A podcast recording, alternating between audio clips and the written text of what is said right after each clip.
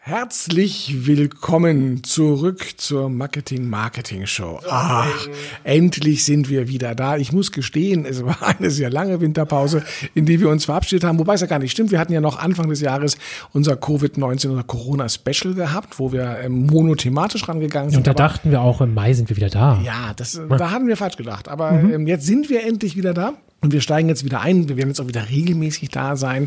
Ähm, wir mussten uns ja mit den Situationen auch erstmal ein bisschen vertraut machen und uns ein bisschen anpassen und gucken, wie wir durch diese Zeiten durchkommen. Und jetzt sind wir aber wieder zurück. Und das ist schön. In der Zwischenzeit hat sich eine kleine Änderung vergeben, die äh, ergeben, nicht vergeben. Aber wir vergeben dir für diese Änderung. Die, Gott sei Dank, die ihr vielleicht gar nicht unbedingt bemerkt habt. Aber wir haben unseren Host gewechselt. Und ähm, das bedeutet für euch, dass ihr nach wie vor alle Folgen auf Spotify Spotify, Deezer, ähm, Apple Podcasts, Google Podcasts und so weiter findet. Also überall da, wo man ähm, Podcasts auch sonst finden kann. Aber falls ihr die Marketing Marketing Show abonniert habt, also ihr folgt, ähm, dann könnte es sein, dass ihr das neu abonnieren oder neu folgen müsst, weil diese Daten sind nicht mit uns umgezogen, sondern sind irgendwo anders geblieben. Ich weiß gar nicht wo. Ähm, das heißt also, wenn ihr weiterhin mitbekommen wollt, wenn es eine neue Folge gibt, dann müsst ihr bitte neu abonnieren. Aber ansonsten ist alles beim Alten geblieben. Sehr zumutbar, würde ich sagen. Ja. Ja, diese Folge 7 ähm, mit Markus Bartelt. Und Benjamin Lehmann natürlich. Herzlich willkommen und Manege frei zur Marketing Marketing Show. Der etwas andere Podcast zu Kommunikation, Media und Marketing. Durch das Programm führen sie Markus Bartelt und Benjamin Lehmann. Marketing Marketing Show Folge 7 Back to Life, Back to Reality. So hast du es genannt. Ähm, du hast gesagt, so nennen wir die Folge. Markus, was machen wir heute? Über was müssen wir sprechen? Es ist ziemlich naheliegend, aber sag es uns. Wir haben für die, die es vergessen haben sollten, ja immer die gleichen Programmpunkte. Wir haben das thematische Thema. Mhm. Und wenn wir natürlich Back to Life, Back to Re Reality haben, dann geht es nicht nur, dass wir wieder da sind, sondern dass wir uns auch angucken müssen, dieses New Normal, wie es ja gerne genannt wird. Also äh, wie sieht das eigentlich aus? Wie fühlt sich das an? Was hat sich verändert? Was wird sich noch verändern? Wir sind ja in einem Prozess, ähm, der noch lange nicht abgeschlossen ist und wir steuern ja auch gerade mit steigenden Corona-Zahlen tatsächlich wieder auf etwas härtere und, äh, Zeiten zu. Wir werden darüber uns ein bisschen unterhalten müssen. Wir haben natürlich auch wieder den heißen Scheiß mit dabei, mit einem ähm, sehr schönen, coolen Buch, das du vorstellen mhm, wirst. ja. Wir haben die Nummer Antwort auf die kluge Frage. Eben, da werden wir uns mit dem Thema Inbound-Marketing beschäftigen. Und so wird sich diese Sendung nach und nach mit spannenden Themen füllen. Ja, und wir haben ein Marketier, das uns aus dem aktiven Marketing, aus seiner Branche eben genau auch berichten wird, was hat sich verändert, ganz persönlich unter Umständen. Zumindest werden wir versuchen, danach zu fragen. Das heißt, wir werden es nicht versuchen, wir werden danach fragen, ob wir eine Antwort kriegen. Ähm, das werden wir nachher gleich sehen. Und wir wollen einfach wissen, was ist in dieser Branche los. Und ähm, ja, freut euch auf das Marketieren. Und danach sprechen wir auch nie wieder über Corona. Nie wieder. Verbot, Corona-Verbot. Markus, ja, back to life, back to reality. Ähm, wie haben wir uns mit dem Virus arrangiert? Das haben wir uns so als Arbeitstitel genommen und haben darunter unsere Punkte, Ideen gesammelt, die dann immer mehrere Tage gären und in unseren äh, kleinen, äh, gemütlichen Redaktionssitzungen entstehen.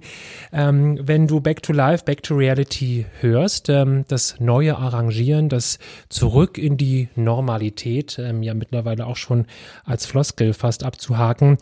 Was fällt dir sofort ein? Gibt es überhaupt schon etwas Neues oder sind wir noch trauern wir dem Alten noch so hinterher? Ja, ich glaube, dass wer jetzt noch trauert, hat nicht realisiert, dass das Alte so nicht wiederkommen wird. Ähm, das hatten wir ja schon im Frühjahr so ein bisschen. Es gibt neue Gewohnheiten.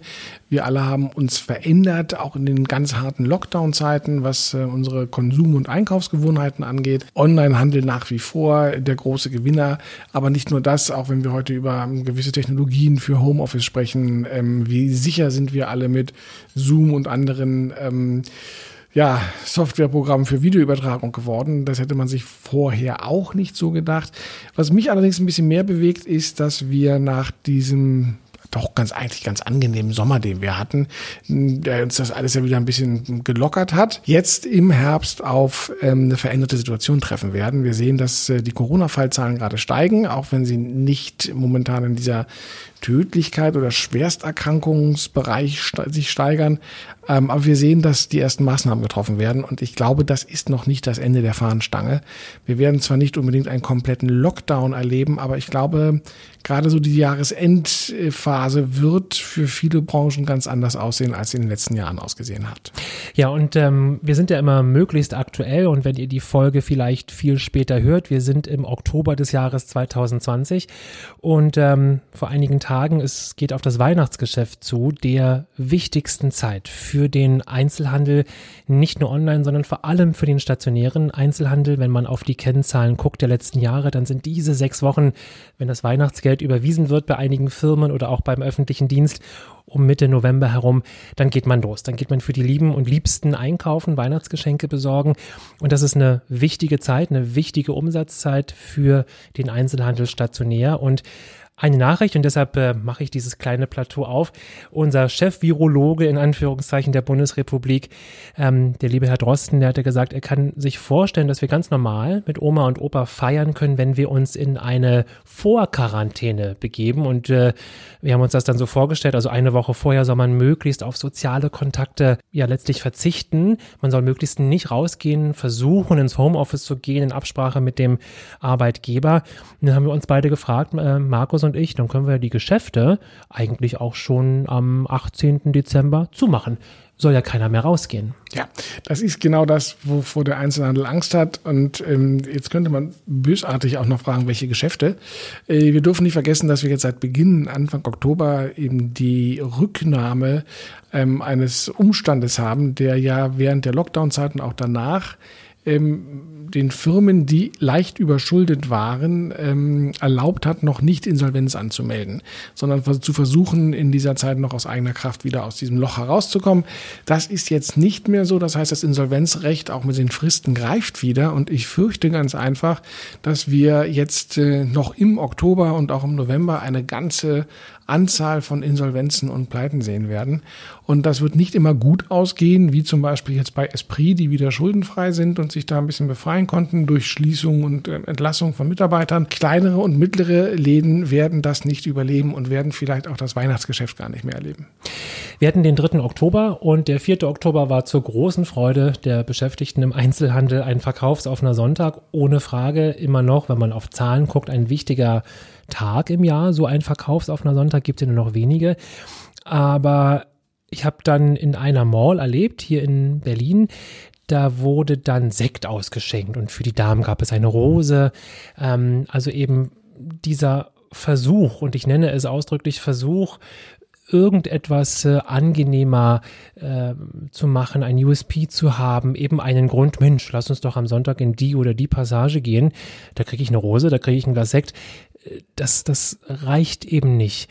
Und ähm, Markus, was, äh, was sagst du? Esprit ist ein gutes Beispiel, die sind stark online ja ohne Frage ja. schon und sehr richtig gut aufgestellt, wenn du dir das Shopsystem, die Aufmachung anguckst, die, die können Marketing schreiben, aber so eine kleine Boutique ähm, vom Ehepaar Müller betrieben, ähm, Namen rein zufällig, äh, was, was sollen die tun? Die können doch nicht mal etwas aktiv tun, damit Leute in die Mall kommen. Was mache ich mit so einem Standort mit hoher Miete? Äh, du hast keine Chance, weil wenn du jetzt es ist jetzt auch zu spät, glaube ich. Du hast auch das Geld nicht mehr, um zu investieren in einen Onlinehandel oder in irgendwelche hybriden ähm, Handelsmodelle. Das wirst du nicht mehr schaffen, auch nicht in der, in der Kürze der Zeit, wo es eigentlich Not tut.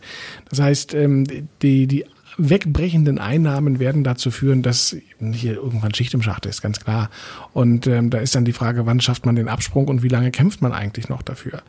Was wir in den beschriebenen Malls gesehen haben, das ist natürlich wieder extrem hm, das sind so die alten Rezepte, die haben wir genau schon vor Covid, Covid-19 gehabt. Also das, dann hat man irgendwie ein besonderes Thema gehabt, es gab einen Sekt, es gab eine Rose für die Besucher wo ist denn da jetzt das Neue? Ja, und man soll doch bitte nicht glauben, dass der Konsument an sich, der ja nach wie vor Manschetten hat, mit Maske im Geschäft und dann ist es da voll und umklein und so. Warum sollte er sich das antun? Und für ein Glas Sekt und eine Rose macht er das schon gar nicht. Auch wenn der Deutsche so ein paar Bedenken abgelegt hat in den letzten Wochen und Monaten, die kommen jetzt alle wieder zurück. Und äh, keiner hat Lust darauf, ähm, jetzt in irgendeine Form von Quarantäne sich zu begeben. Das ist das Letzte, was wir eigentlich wollen. Keiner hat Lust darauf, dass es noch zu einem, einer weiteren Verschärfung des Lockdowns kommt. Ich meine, wir, wir können jetzt über den Einzelhandel reden, wir können auch über die Gastronomie reden. Das ist genau das Gleiche. Also in ein Restaurant, wo ich mich nicht wohlfühle, äh, gehe ich nicht rein. Ja, dann hole ich mir das Essen im besten Fall ab und esse es zu Hause. Und das wird in der kalten Jahreszeit alles wieder zunehmen. Und wir sehen ja auch die wie immer diesen Aktionismus und auch die Panik, die die Politik natürlich vorantreibt, mit Rezepten, wo man sich fragt, was soll der denn eigentlich? Ähm, der wird aber dazu führen, dass wir hier eben große Einbrüche erleben werden. Und wenn ich dann noch gucke, dass äh, jetzt gerade die Gastronomie, der Gastronomieverband gemeldet hat, dass ein extremer Einbruch in den Buchungen der Weihnachtsfeiern vorliegt. Ähm, wer Gastronomen kennt, weiß, dass hier sehr viel Geld gemacht wird in der Weihnachtszeit, auch wichtiges Geld gemacht wird. Ja, wir sind im Oktober normalerweise, wenn du jetzt bei guten Läden anrufst und sagst, wir hätten gerne einen Tisch für sechs Personen am Freitag, die lachen dich aus. Ja lachten dich aus. Ja. Damals war's. Aber wer macht das auch? Wer geht, wer geht heute zu einer Weihnachtsfeier, wo man eng an eng sitzt? Das ist immer, ist natürlich auch gemütlich, man will es ja auch nett haben. Äh, du willst ja nicht mit Maske sitzen, auf gar keinen Fall. Du willst aber, hast aber auch Angst, dass, ähm, wenn da einer hustet, du dich ansteckst. Wir haben jetzt alle genug von diesen Superspreader-Events, Hochzeiten und ähnlichem gehört. Das Risiko geht auch keine Firma ein. Ja, das ist, man sagt hier, weil ihr unbedingt Weihnachtsfeier machen wolltet, haben wir jetzt hier 20, 40, 30, äh, 20, 40, 30, 20, 40, 50 ähm, Erkrankte. Das, das, das wird nicht passieren. Ja, und ähm, so fügt sich eigentlich eins zum anderen. Also die Vorweihnachtszeit wird komplett anders aussehen. Und äh, wie man ja weiß, wir hatten das Thema ja schon mehrmals gehabt. Ich bin ja in der äh, unserer christlichen Gemeindearbeit sehr aktiv. Ähm, ja, Adventszeit, eine wichtige Zeit, auch Weihnachten, äh, wir werden das nicht so feiern können. Ja, und ähm, man wird das auch je nach Wetter jetzt nicht alles nach draußen verlegen können. Aber so eine, so eine Christmette oder so ein Krippenspiel, die normalerweise Weihnachten berstende Kirchen haben, äh, finden dieses Jahr nicht statt. Ja, also es wird komplett anders werden. Es gibt auch ähm, Beispiele, die überraschen, wenn man einmal schaut. Also das Thema Kleidung, ähm, extrem schwer. Das Thema, wir haben über Schuhe gesprochen, vorhin auch im Vorgespräch, ähm, eine Schuhmarke, die ihr sicherlich kennt, die man wahrnimmt, Lloyds ähm, oder Lloyd. Lloyd, glaube ich, ne? weiß ich besser. Namen sind Schall und Rauch. ähm, also die mit dem roten Streifen in der Sohle. Ähm, auch jetzt kein 39,95 Euro Schuh, sondern eher einer, der am 100-Euro-Schein Gibt es einen 100-Euro-Schein? Doch, den gibt's, ne? Das der, der ist grün, den sieht man ja so selten. Als armer Marketingberater und Dozent. Doch, Nein, das, das, hat damit zu tun, dass wir einfach Avantgarde sind und schon seit ja. Jahren bargeldlos nur noch Ist ja richtig, ist ja richtig. Ja. Ähm, Zahlen nur noch mit dem Handy. Und das sind so Sachen, die, die, die hat man so nicht auf dem Schirm. So ein, so ein etablierter Schuhhersteller, der wirklich in allen auch etablierten Ketten vertreibt, äh, Gertz, aber auch einen direkten Onlinehandel hat, Zalando und wie sie alle heißen, ähm, der sagt, meine, meine Lager sind voll. Ich äh, weiß überhaupt nicht mehr, wohin damit. Und ich muss aber auch produzieren. Man könnte sagen, dann hör doch einfach auf, deine Schuhe zu produzieren. Nein, da vorne kommt aber auch schon das Leder äh, und der, der Schnürsenkel, den ich bestellt habe vor anderthalb Jahren mit weiser Voraussicht. Und wo, wo soll ich damit hin? Ich muss die Sachen verarbeiten. Außerdem müssen die Leute was zu tun haben. Und ähm, das sind alles so Dinge, die man natürlich direkt vorne, wenn man am Schaufenster vorbeigeht, sieht man nur das rote Schild, 50 Prozent, denkt man eben nicht so richtig drüber nach. Es gibt eine Branche, und das fand ich ganz überraschend, das ist die Buchbranche. Der viel und oft totgesagte Buchhändler um die Ecke. Der hat nämlich, und das sagen die Zahlen, überdurchschnittlich ähm, an Wachstum zu verzeichnen nach der Lockdown-Phase. Eine unglaubliche Solidarität haben diese Buchläden erfahren, ähm, liegen so um die sechs Prozent über den Vorjahreszahlen im Wachstum. Und das ist wirklich erstaunlich. Ähm, die Menschen waren im Lockdown, hatten Zeit, komm, wir lesen, ähm, auch das äh, Thema Kindle, also das elektronische Buch hat äh, zugenommen in den, in den absoluten Zahlen, aber auch der Buchladen um die Ecke. Die waren unglaublich dynamisch mit Abholsystem, mit vor die Tür stellen. Jeder Buchhandel und ähm, da haben die wirklich gut reagiert. Nahezu jeder Buchladen, auch noch so klein, hat einen Online-Shop ähm, durch fertige Baukästensysteme von den Verlagen zur Verfügung gestellt bekommen, sodass man online stattfand. Ähm, das ist etwas, wo man so denkt, Mensch, okay, jetzt hat der Buchhandel aber auch den letzten äh, Todesstoß bekommen. Die ähm, haben sicherlich noch nicht den Turnaround geschafft, aber ein Beispiel, wie es eben auch gehen kann. Also da kommen zwei Sachen zum Tragen, äh, zwei Faktoren. Das eine ist, dass der Vertrieb, also die Vertriebsfirmen, die beiden es nicht gibt, ähm, tatsächlich eben auch aktiv den Händlern angeboten haben, Webseiten für sie einzurichten. Mhm, genau, ja. Das heißt, ich kann heute über meinen Lieblingsbuchladen gehen und finde dort die Website und kann dann bestellen, bin angeschlossen an das Vertriebssystem und die schicken die Bücher raus. Aber tatsächlich, diese Differenz landet beim Buchhändler. Und ich ist, denke, äh, ich bestelle bei meinem kleinen süßen Buchladen genau. um die Ecke. Und letztendlich kommt es auch vom Großvertrieb. Genau. Und der zweite Punkt ist, das hatten wir, glaube ich, beim letzten Mal, ich weiß jetzt gar nicht so genau, ähm, dass Amazon hier durchaus einen kleinen Fehler gemacht hat. Auch das passiert mal, dass sie nämlich während des Lockdowns sagten, ja. wir konzentrieren und fokussieren uns auf Lebensmittel und äh, Drogerieartikel. Die sind wichtig, die haben Vorrang, die gehen raus.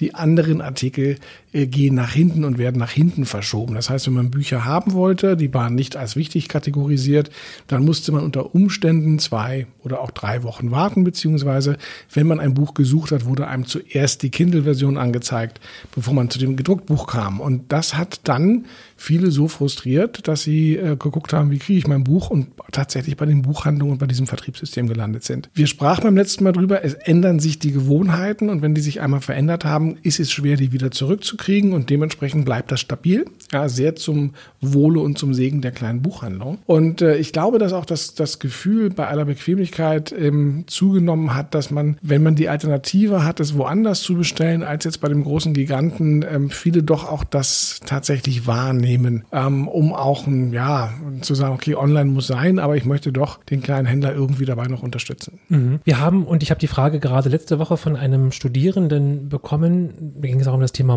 Malls und Einzelhandel, wie entwickelt sich das? Und die Frage, ja, was ist denn aber die Lösung? Das ist eine sehr gute Frage. Und ähm, wir haben uns darüber auch unterhalten. Jetzt stellen wir uns vor, wir werden als Berater gebucht für so eine Mall und die sagen so, meine Herren, also Sie haben ja gesagt in Ihrem Podcast, Glas Sekt und Rose reicht nicht ja, was soll man denn nun machen?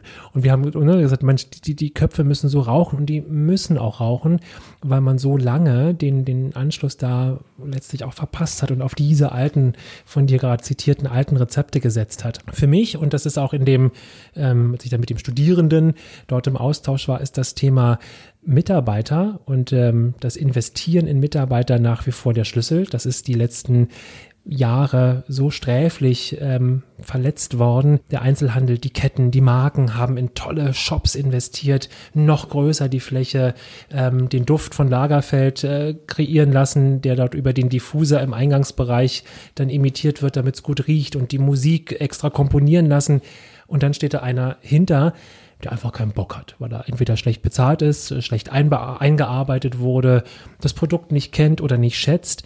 Und das ist für mich nach wie vor ein wichtiger Punkt, warum auch ich bewusst in den Einzelhandel gehe, weil ich entweder angelächelt werden will, ähm, immer noch kaufen Menschen von Menschen, wichtiges, äh, wichtiges Zitat und wichtige Feststellung, oder aber eine kompetente Beratung möchte. Also das ist tatsächlich etwas, was nicht neu ist, sondern was wir, glaube ich, seit 25, 30 Jahren haben. Ich habe ja eine unrühmliche Handelsvergangenheit. Nein, so unrühmlich ist die gar nicht, aber ich habe ja tatsächlich im Handel angefangen. Mit Höhen und Tiefen, ähm, wie man das so kennt. Marketing ging, das war ja auch eine sehr spannende Zeit, ja. aber die Dinge wiederholen sich und wir hatten das tatsächlich damals schon. Ich kann mich erinnern, als ich angefangen habe im Elektrofachhandel, Elektroeinzelhandel, kamen auf einmal die sogenannten Cash-and-Carry-Märkte, also insbesondere Mediamarkt, dann später auch Saturn, die den Markt umgekrempelt haben. Cash-and-Carry heißt, heißt nichts anderes als die Ware ist auf Paletten hochgestapelt und man sagt, pass auf, komm rein nimm es dir von dem Stapel, geh zur Kasse und bezahl. Und sprich mich nicht an. Und sprich mich nicht an, weil du kannst für den kleinen Preis, den wir hier haben, ja, kannst du nicht noch eine Beratung erwarten. Und dann am Anfang war das tatsächlich so. Ähm, und hat einen enormen Druck ausgeübt. So, und das heißt, der gesamte Fachhandel, den es damals gab, war erst panisch und äh, ist dann eingegangen. Ja, was hatten wir hier in Berlin an Fachhandel gehabt? Das ging bei Zumholz los und äh, Thilo Stör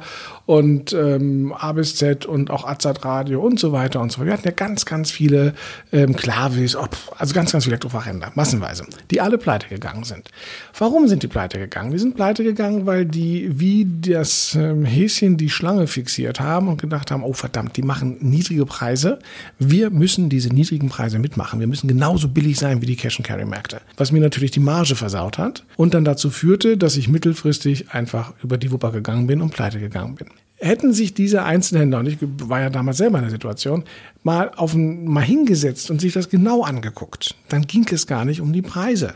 Sondern worum es wirklich ging, ist ja, dass die Mitarbeiter damals schon nicht gut bezahlt und vor allen Dingen noch schlechter geschult waren. Denn was damals an der Tagesordnung war, dass der Kunde kommt, sich im Fachhandel beraten lässt, dann sagt, vielen Dank für die Beratung, rausgeht und zum Mediamarkt geht, um sich das dort 10 Euro oder 10 D-Mark damals noch oder 20 D-Mark günstiger zu kaufen, das hätte nicht passieren dürfen. Das heißt, die Mitarbeiter waren schlecht geschult. Die waren nicht darin geschult, ein Verkaufsgespräch abzuschließen und den Kunden, den ich jetzt 15 Minuten lang beraten habe, tatsächlich auch zum Kunden zu machen. Natürlich, jeder Händler hat gesagt, ja, ich gebe kein Geld außer die Mitarbeiter und Schuhe, die müssen nur verkaufen können, kann auch jeder und ich kann auch verkaufen und sowas. Das war aber das Problem. Ja, schlecht geschulte Mitarbeiter führten dazu, dass die Leute dorthin gelaufen sind. Und das wiederholt sich jetzt im Grunde genommen, weil jetzt geht es halt nicht mehr um die Mitarbeiter, sondern wir sehen das mit gleichen Vorzeichen. Jetzt gehen die Leute eben in den Online-Handel, weil sie sagen, hey, ich kann die Rezension lesen, ich kriege da ganz viel, kann mir noch ein Video angucken und im Zweifelsfall erfahre ich beim Online-Händler auf der Website mehr über das Produkt, als mir eben der schlecht geschulte Verkäufer im Cash-and-Carry-Markt erklären kann. Warum soll ich da noch hingehen? Dann ist er auch noch mufflig und schlecht gelaunt.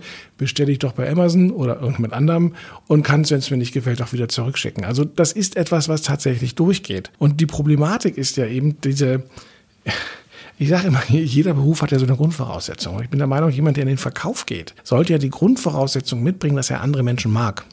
Ach. Bei 90 Prozent der Verkäufer, die ich kenne, ist diese Grundvoraussetzung gar nicht da. Also das kennt man ja auch. Man geht irgendwo in einen Laden rein und dann hat man so einen Schuh in der Hand, weil der zweite Schuh muss ja geholt werden. Und dann guckt man sich hilfesuchend um und in dem Moment ducken sich alle Verkäufer ab, weil, oh meine Güte, der möchte jetzt einen Schuh geholt. Oder das Gesicht zur Faust gebaut. Ja, also das sind ja. so Punkte so. Also das sind beim Handel, beim stationären Handel wirklich zu 80 Prozent hausgemachte Probleme. Und äh, dieses äh, Schielen und Schieben auf, auf den bösen Online-Händler, das mag zu einem Teil stimmen, aber das erlöst mich nicht davon, dass ich meine Hausaufgaben seit 30 Jahren nicht gemacht habe. Und es gab im Sommer ein Interview mit irgendeinem ähm, Vertreter vom Einzelhandelsverband und ähm, der sagte einen sehr schönen Satz, den ich sehr spannend fand. Der sagte nämlich, wir müssen endlich aufhören, auf Amazon und die anderen einzuschlagen, dass sie uns das Geschäft wegnehmen wir müssen uns andere Fragen stellen. Er sagte, eine der Fragen, die wir uns stellen müssen, ist, wie würde Amazon eine Fußgängerzone organisieren? Ja, und davon können wir lernen. Die würden nämlich eine Fußgängerzone wie die Wilmersdorf oder sowas komplett anders machen. Und die würden auch eine Mall komplett anders machen. Und das ist im Grunde genommen der Weg, wie man vielleicht den Onlinehandel begegnen kann. Ich will gar nicht sagen schlagen kann, aber zu überlegen, ey, welche Strukturen haben die eigentlich erfolgreich gemacht und was können wir für Learnings daraus ziehen und die anwenden, um zumindest genau dazu zu kommen. Ja, und wir merken dass ja, es gibt einfach Produkte, die sich online nicht anbieten, die man zwar anbieten kann, aber die sich rein vom Auswahlprozess nicht anbieten. Das Thema Möbel ist und bleibt ein schweres, äh, schweres Drum in Online-Zeiten. Enorme Wachstumszahlen. Richtig. Sommer, ja. Aber enorme Wachstumszahlen in diesen Zeiten. Das heißt, die Leute merken also auch bei solchen kleinen Inseln, das wollte ich eben sagen, wo man sagt, na ja, der, der Möbelhandel, aber komm, auf der Couch willst du wenigstens mal gesessen haben, dass die Online, der Onlinehandel dieses Thema Kundenfreundlichkeit Kundenfreundlichkeit und dieses, äh, diese Customer Journey so gut versteht, dass er, ne, wenn du da drauf nicht gut sitzt, dann hol ich es halt wieder ab am nächsten Tag. Ist mir egal. Ähm, dann liefere ich dir halt ein anderes hierher. Und ähm, dieser Umbruch, dieser enorme Druck, der wird sich verstärken und wir haben das in der Corona-Sonderfolge, da hast du das, haben wir das auch wunderbar vorausgesagt, dass sich das einfach ändern wird, auch das Mindset sich ändern wird, die Einstellung sich ändern wird, dass wir das, was wir für unvorstellbar hielten, ähm, dass wir jetzt wochenlang im Homeoffice arbeiten, ähm, in der Jogginghose und obenrum die Krawatte, das geht und das äh, will gar nicht sagen, ob das jetzt besser oder schlechter ist, aber ähm, nicht anderthalb Stunden morgens im Stau zu stehen, jeden Tag und anderthalb Stunden auf dem Rückweg auch im Stau zu stehen, ähm, das macht was und äh, äh, wir dürfen sehr gespannt sein. Und ähm, da schließt sich dann der Kreis zum Lloyds-Schuh. Äh, wenn ich eben im Homeoffice bin, dann brauche ich auch nicht mehr so viele Schuhe. Schuhe. Ja, ja. ich brauche keine Anzugshosen mehr oder ähnliches. Ähm, das wird auch der Handel natürlich und auch die Produzenten sehr stark zum Spüren kriegen, ganz, ganz klar. Und es wird auch in ganz anderen Bereichen sein. Wir sehen, dass Kochkisten natürlich besser funktionieren, dass ähm, Urban Gardening besser funktioniert. Also ähm, da ist sehr, sehr viel Umbruch drin. Jeder Umbruch ist aber nicht nur ein Risiko, sondern es ist ja immer auch eine Chance. Und ähm, man sieht ja auch sehr gut auf der anderen Hand. Also ich habe gerade einen Artikel gelesen, eine Branche, die wahnsinnig boomt, sind Fahrradhelme. Nicht nur Fahrräder, ja. auch mhm. Fahrradhelme. Da gibt es ganz viele Startups, die jetzt stylische Fahrradhelme anbieten. Mal ein Beispiel, was ich gerade jüngst gelesen habe, was, äh, wo ich gesagt habe, wow, da hat ja einer tatsächlich mal eine geniale Idee, wie man aus der Krise auch eine Chance machen kann. Das ist ein junger Unternehmer, der in Münster einen Biergarten eröffnet hat. Jetzt würde man sagen, boah, Biergarten ist ja auch, aber was ist denn da jetzt äh, neu? Ist ja wie Rose und Glas Sekt. Ja, genau. ja. Aber das Neue ist, dass er sagt, okay, ich mache hier nur die Getränke. Und äh, natürlich gibt es Essen im Biergarten, aber ich werde mir jetzt nicht hier irgendwie eine Küche und das ganze Küchenpersonal an die Backe nageln, sondern er ist rumgelaufen und hat sich 12, 13 Gastronomen aus der unmittelbaren Nähe gesucht in seines Biergartens und ähm, hat dann eine Speisekarte quasi kreiert, wo von diesen Gastronomen die Speisen drauf sind. Das heißt, wenn ich da im Biergarten sitze und wir haben einen Vierertisch und der eine möchte gern griechisch essen und der nächste asiatisch und der dritte möchte, was haben wir noch Schönes, äh, noch was, was, ein Kebab oder ähnliches, mhm. dann bestellen die das. Hatten wir Gyros schon? Ja, das, äh, griechisch war das am Anfang, ja. ja. Stimmt. Dann kann jeder das bestellen, das geht über einen QR-Code und Smartphone und so weiter und so fort. Dann schlägt diese Bestellung bei denen auf die machen das Essen und bringen das dann tatsächlich schnell rum und ähm, hat damit sein Geschäft belebt, weil dieser Biergarten hat sehr, sehr gut funktioniert. Und er hat 13 glückliche Gastronomen gehabt, die sagten, wir haben alle mehr Umsatz gemacht durch diese geniale Idee, auch wenn natürlich ein bisschen Fahrerei dabei war. Aber es war Bombe. Ja, vielen Dank für diesen Biergarten. Und die übernehmen jetzt dieses Konzept und sagen, okay, im Winter gibt es keinen Biergarten, selbst in Münster nicht, äh, und haben sich jetzt eine alte Halle gesucht, die sie von der Stadt abmieten und äh, bauen jetzt diesen Biergarten quasi in diese Halle rein, die riesig groß ist. Das heißt, gleiches Prinzip. Sie machen den Getränkeausschank und verdienen damit ihr Geld und auch dort die Gastronomen drumherum liefern dann die Speisen dorthin. Alle sind glücklich. Ähm, besser geht's eigentlich nicht. Und vielleicht muss auch der Handel oder müssen auch viele andere anfangen, ähm, auch nicht mehr gegeneinander zu denken, sondern stärker in Kooperationen zu denken. Auch das ist kein neuer Hut, auch das ist etwas, wo wir lange drüber reden, aber heute äh, zu gucken, was gibt es für Möglichkeiten, wenn ich einkaufen gehe auf der Fläche, mir eine komplette Welt zu zeigen und nicht nur das, was dieser eine Händler gerade anbietet. Ja, also welche Möglichkeiten gibt es da, bestehende Grenzen aufzubrechen und vielleicht auch unkonventionelle Kooperationen einzugehen? Die Zukunftsforschung, die Wirtschaftsforschung, die ist natürlich in diesen Tagen gefragt. Alle kommen zu dem Thema, boah, das ist äh, also Statistik und äh, Marfo, Marktforschung ist schon immer äh, neblig und lebt davon, von welcher Ecke man drauf guckt auf die Statistik. Das äh, wissen wir sehr gut und das wisst ihr da draußen auch sehr gut. Es gibt aber interessante äh, Punkte nochmal, die ich auch am eigenen Leibe so äußern kann. Das Thema Reise zum Beispiel.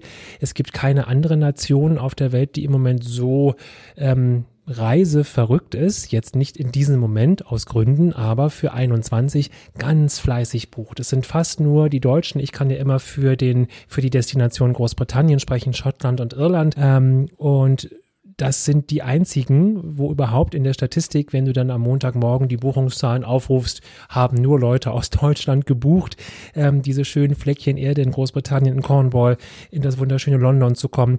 Die anderen eben noch nicht. Amerika natürlich nicht. Die Asiaten, so ein wichtiger Reisemarkt auch für das, äh, für, für Deutschland, für das, für die Stadt Berlin, für das Land Berlin. Ähm, die sind natürlich zu 100 Prozent zurückhaltend.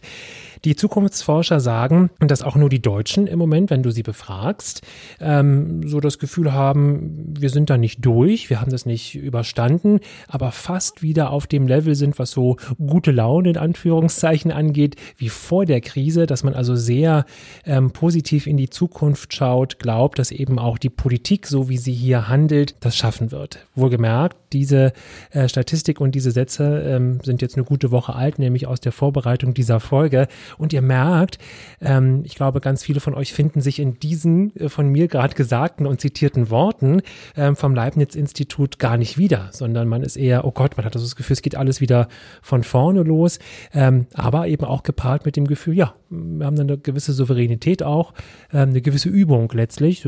So schlimm wird das nicht. Uns bringt das nicht um und von zu Hause arbeiten bringt uns nicht um und das Essen unter Umständen bestellen vom Lieblingsgriechen eben auch nicht. Ja, wobei man diese Zahlen mit Bedacht sehen muss. Also so schön es ist, dass diese Buchungen stattfinden. Man darf aber nicht vergessen, dass wir momentan Storno-Bedingungen haben, mhm. äh, die es so noch nie gab. Dass ich nämlich wirklich kurz vor Ultimo noch einfach absagen kann, ohne dass Kosten entstehen. Dass fast jeder Reiseanbieter das Thema Anzahlungen komplett unter den Tisch gefallen hat, hat fallen lassen, weil auch das macht keiner mehr, weil wir ja nicht wissen, wo stehen wir im Februar, im März, im April oder vielleicht sogar im nächsten Sommer. Das Geht heißt, meine Kohle, meine Anzahlung mit der Insolvenz des Veranstalters genau, unter. Richtig, genau. Ja, und was, mhm. was kriege ich dann und wie lange muss ich kämpfen, damit ich das Geld zurückbekomme? Das heißt, der, der Wunsch und der Ausdruck von Optimismus, der ist durchaus da, aber es ist eben, eben 100% Versicherung mit dabei. Ja, ich gehe kein Risiko ein, wenn ich heute buchen kann. Das ist tatsächlich in der, in der Hotellerie ein großes Problem. Und wenn wir jetzt mal nicht den Deutschen angucken, der wegreist, sondern die Hotellerie, die darauf angewiesen ist, dass Leute hierher kommen, ja, und bei uns ähm, ihr Geld dann letztendlich lassen. Da sieht man nämlich, dass diese Verunsicherung super durchschlägt. Ich habe neulich einen sehr spannenden Podcast gehört mit dem ähm, Geschäftsführer vom Vierjahreszeiten-Hotel in Hamburg der sagte, wir können nicht mehr planen. Ja, er hat ähm, die Leute rufen teilweise am Mittwoch an und sagen, ich möchte gern am Freitag kommen, haben Sie ein Zimmer frei. Das ist nicht mehr lange im Voraus. Es gibt einen hohen Grad an Spontanität. Ähm, teilweise reisen die einfach so direkt an und sagen, hier, ihr habt doch garantiert ein Zimmer. Haben sie auch, ja. Aber ähm, diese Nichtplanbarkeit ist ein Problem, weil er sagt, ich kann meine Mannschaft nicht planen, ich kann meine Einkäufe nicht planen, was, was Essen und sowas angeht. Ähm, er hat Monate gehabt, da ist er ausgegangen, davon ausgegangen, dass er eine Auslastung von 40 Prozent hat. Das waren am Ende dann 60 Prozent, was natürlich schön ist. Im Durchschnitt sagt er, liegt er bei 40 Prozent und er sagt auch ganz ehrlich, mit 40 Prozent Auslastung kann man dieses Hotel nicht ein Jahr lang führen. Das geht nicht. Ja, und ähm, er sagt auch, also wie gesagt, ein sehr spannendes äh, Interview mit ihm, er sagt auch, was er glaubt, und das sagen viele im, im, Tourismusbereich, das Thema Geschäftsreisen ist tot. Und das wird sich auch so schnell nicht erholen. Also ein eigentlich ein schönes Segment Geschäftsreisende, die meistens auch über Geld verfügt haben, gegessen haben, gefeiert haben, Geschäftsfreunde eingeladen haben oder ähnliches, das bricht weg und das bricht auch wohl nicht wiederkommend weg. Und das wird, glaube ich, viele ähm, Hotelbetriebe, gastronomische Betriebe auch ähm, ja, vor extrem harte Zeiten stellen, bis hin zu der Frage, ob es sich lohnt, noch weiterzumachen. Wir sprachen gerade nochmal Gastronomie, Weihnachtsgeschäft weggebrochen, Kongresse, Messen weggebrochen hier in dieser Stadt. Das sind normalerweise sichere Einnahmepfunde, die man da hat. Und ähm, ich glaube nicht, dass das der ein oder andere wirklich abfedern kann. Ja, und dann ist es eben nicht nur Thema Verwertungskette, es ist nicht nur das Restaurant und der Vermieter, der dann sein Geld nicht bekommt, sondern es ist der, der die Serviette bügelt, der, der das schöne Blumenbouquet in den Eingangsbereich des Hotels steht, der Florist. Und das ist immer das, ähm, was mir auch immer zeigt, wenn man das dann eben sich so ein bisschen rauszoomt, wie ich dann auch immer sage, ähm, eigentlich das auch verdeutlicht, ja, welche Tragweite das hat. Wir werden ähm, genau hingucken. Äh, wir alle werden genau hingucken. Wir sind live dabei. Ähm, es gibt sicherlich den Part auch in der Wirtschaft, auch in der Zukunftsforschung, die sagen, das ist, äh, die sich ganz entspannt zurücklehnen, sagen, das ist die Marktbereinigung, die wir brauchen. Ähm, an Berlin können wir das wieder auch wunderbar ablesen. Diese Dichte an Einkaufszentren hat keine andere große Stadt. Werden wir es vermissen, wenn fünf Einkaufszentren weg sind, wenn 100 Restaurants weg sind, aber dafür die anderen verbleibenden Restaurants deutlich besseren Umsatz machen, mit ihren Kosten besser zurechtkommen, ihre Leute besser bezahlen können. Das ist dann die Seite, äh, die dann auch gerne herangezogen wird. Ja, wobei auch da schon Prognosen laufen, dass das Essen gehen teurer werden wird. Ja, das heißt, das muss ja wieder reingeholt werden. Klar. Und ähm, auch dann ist dann vielleicht Essen gehen doch wieder eher ein Luxus. Wir werden auch beobachten müssen, ob Reisen, Fernreisen wieder teurer werden und damit ein Luxus werden, wie das ja mal in den 50er und 60er Jahren so war. Also ganz genau hingucken, was passiert mit den Preisen und der Preisentwicklung. Wie gesagt, es, es gibt immer ganz, ganz viele Chancen. Es, ähm, ob das jetzt eine, eine richtige Marktbereinigung, ob die notwendig war, sei mal dahingestellt. Ähm, die Frage ist immer, was würden wir vermissen, wenn es nicht mehr da wäre? Und ich glaube, dass die Antwort, wenn wir heute die, den Konsumenten befragen, ähm, sehr äh, ernüchternd sein wird, weil tatsächlich viele, und man sagt auch, das am größten wachsende Segment im Lebensmitteleinkaufsbereich online sind die Senioren.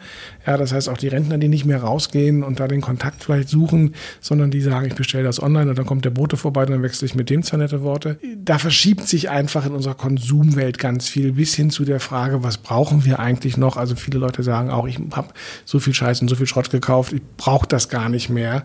Und da finden gerade wirklich umwälzende Veränderungen statt.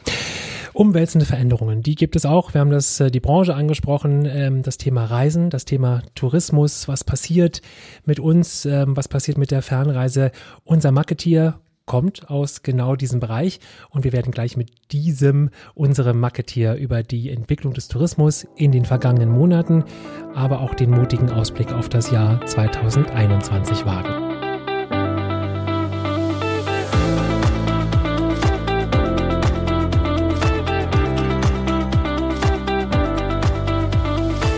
Wir haben eine kleine Besonderheit jetzt in unserer Marketing-Marketing-Show und das ist, dass wir einen Zeitsprung machen. Ja, wir sind ja frei von Raum und Zeit und ähm, ich bin so ein bisschen, äh, also Ben ist glaube ich so ein bisschen äh, Doc Emerald Brown und ich bin äh, Marty und wir sind jetzt gerade mit unserem DeLorean ein bisschen weitergeflogen, denn äh, den restlichen Korpus unseres Podcasts haben wir vor ungefähr vier Wochen aufgenommen und ähm, aus Zeitgründen das ähm, Interview erst jetzt und in diesen vier Wochen ist eine Menge passiert. Wir haben heute den 29. Oktober. Und äh, seit gestern haben wir einen, ja, einen kleinen Lockdown. Wir haben einen Wellenbrecher-Lockdown, was immer das auch sein mag. Ähm, aber die Vorzeichen haben sich doch ganz stark geändert. Und äh, das solltet ihr wissen, wenn ihr jetzt dieses Interview hört, damit ihr euch nicht verwundert am Kopf kratzt und sagt, worüber reden die da eigentlich? Das Marketier. Menschen, Marketiere, Sensationen. Wir präsentieren ein ganz besonderes Exemplar aus dem Marketing Zoo. Alte Hasen, junge Füchse, aber immer klug Kluge Köpfe.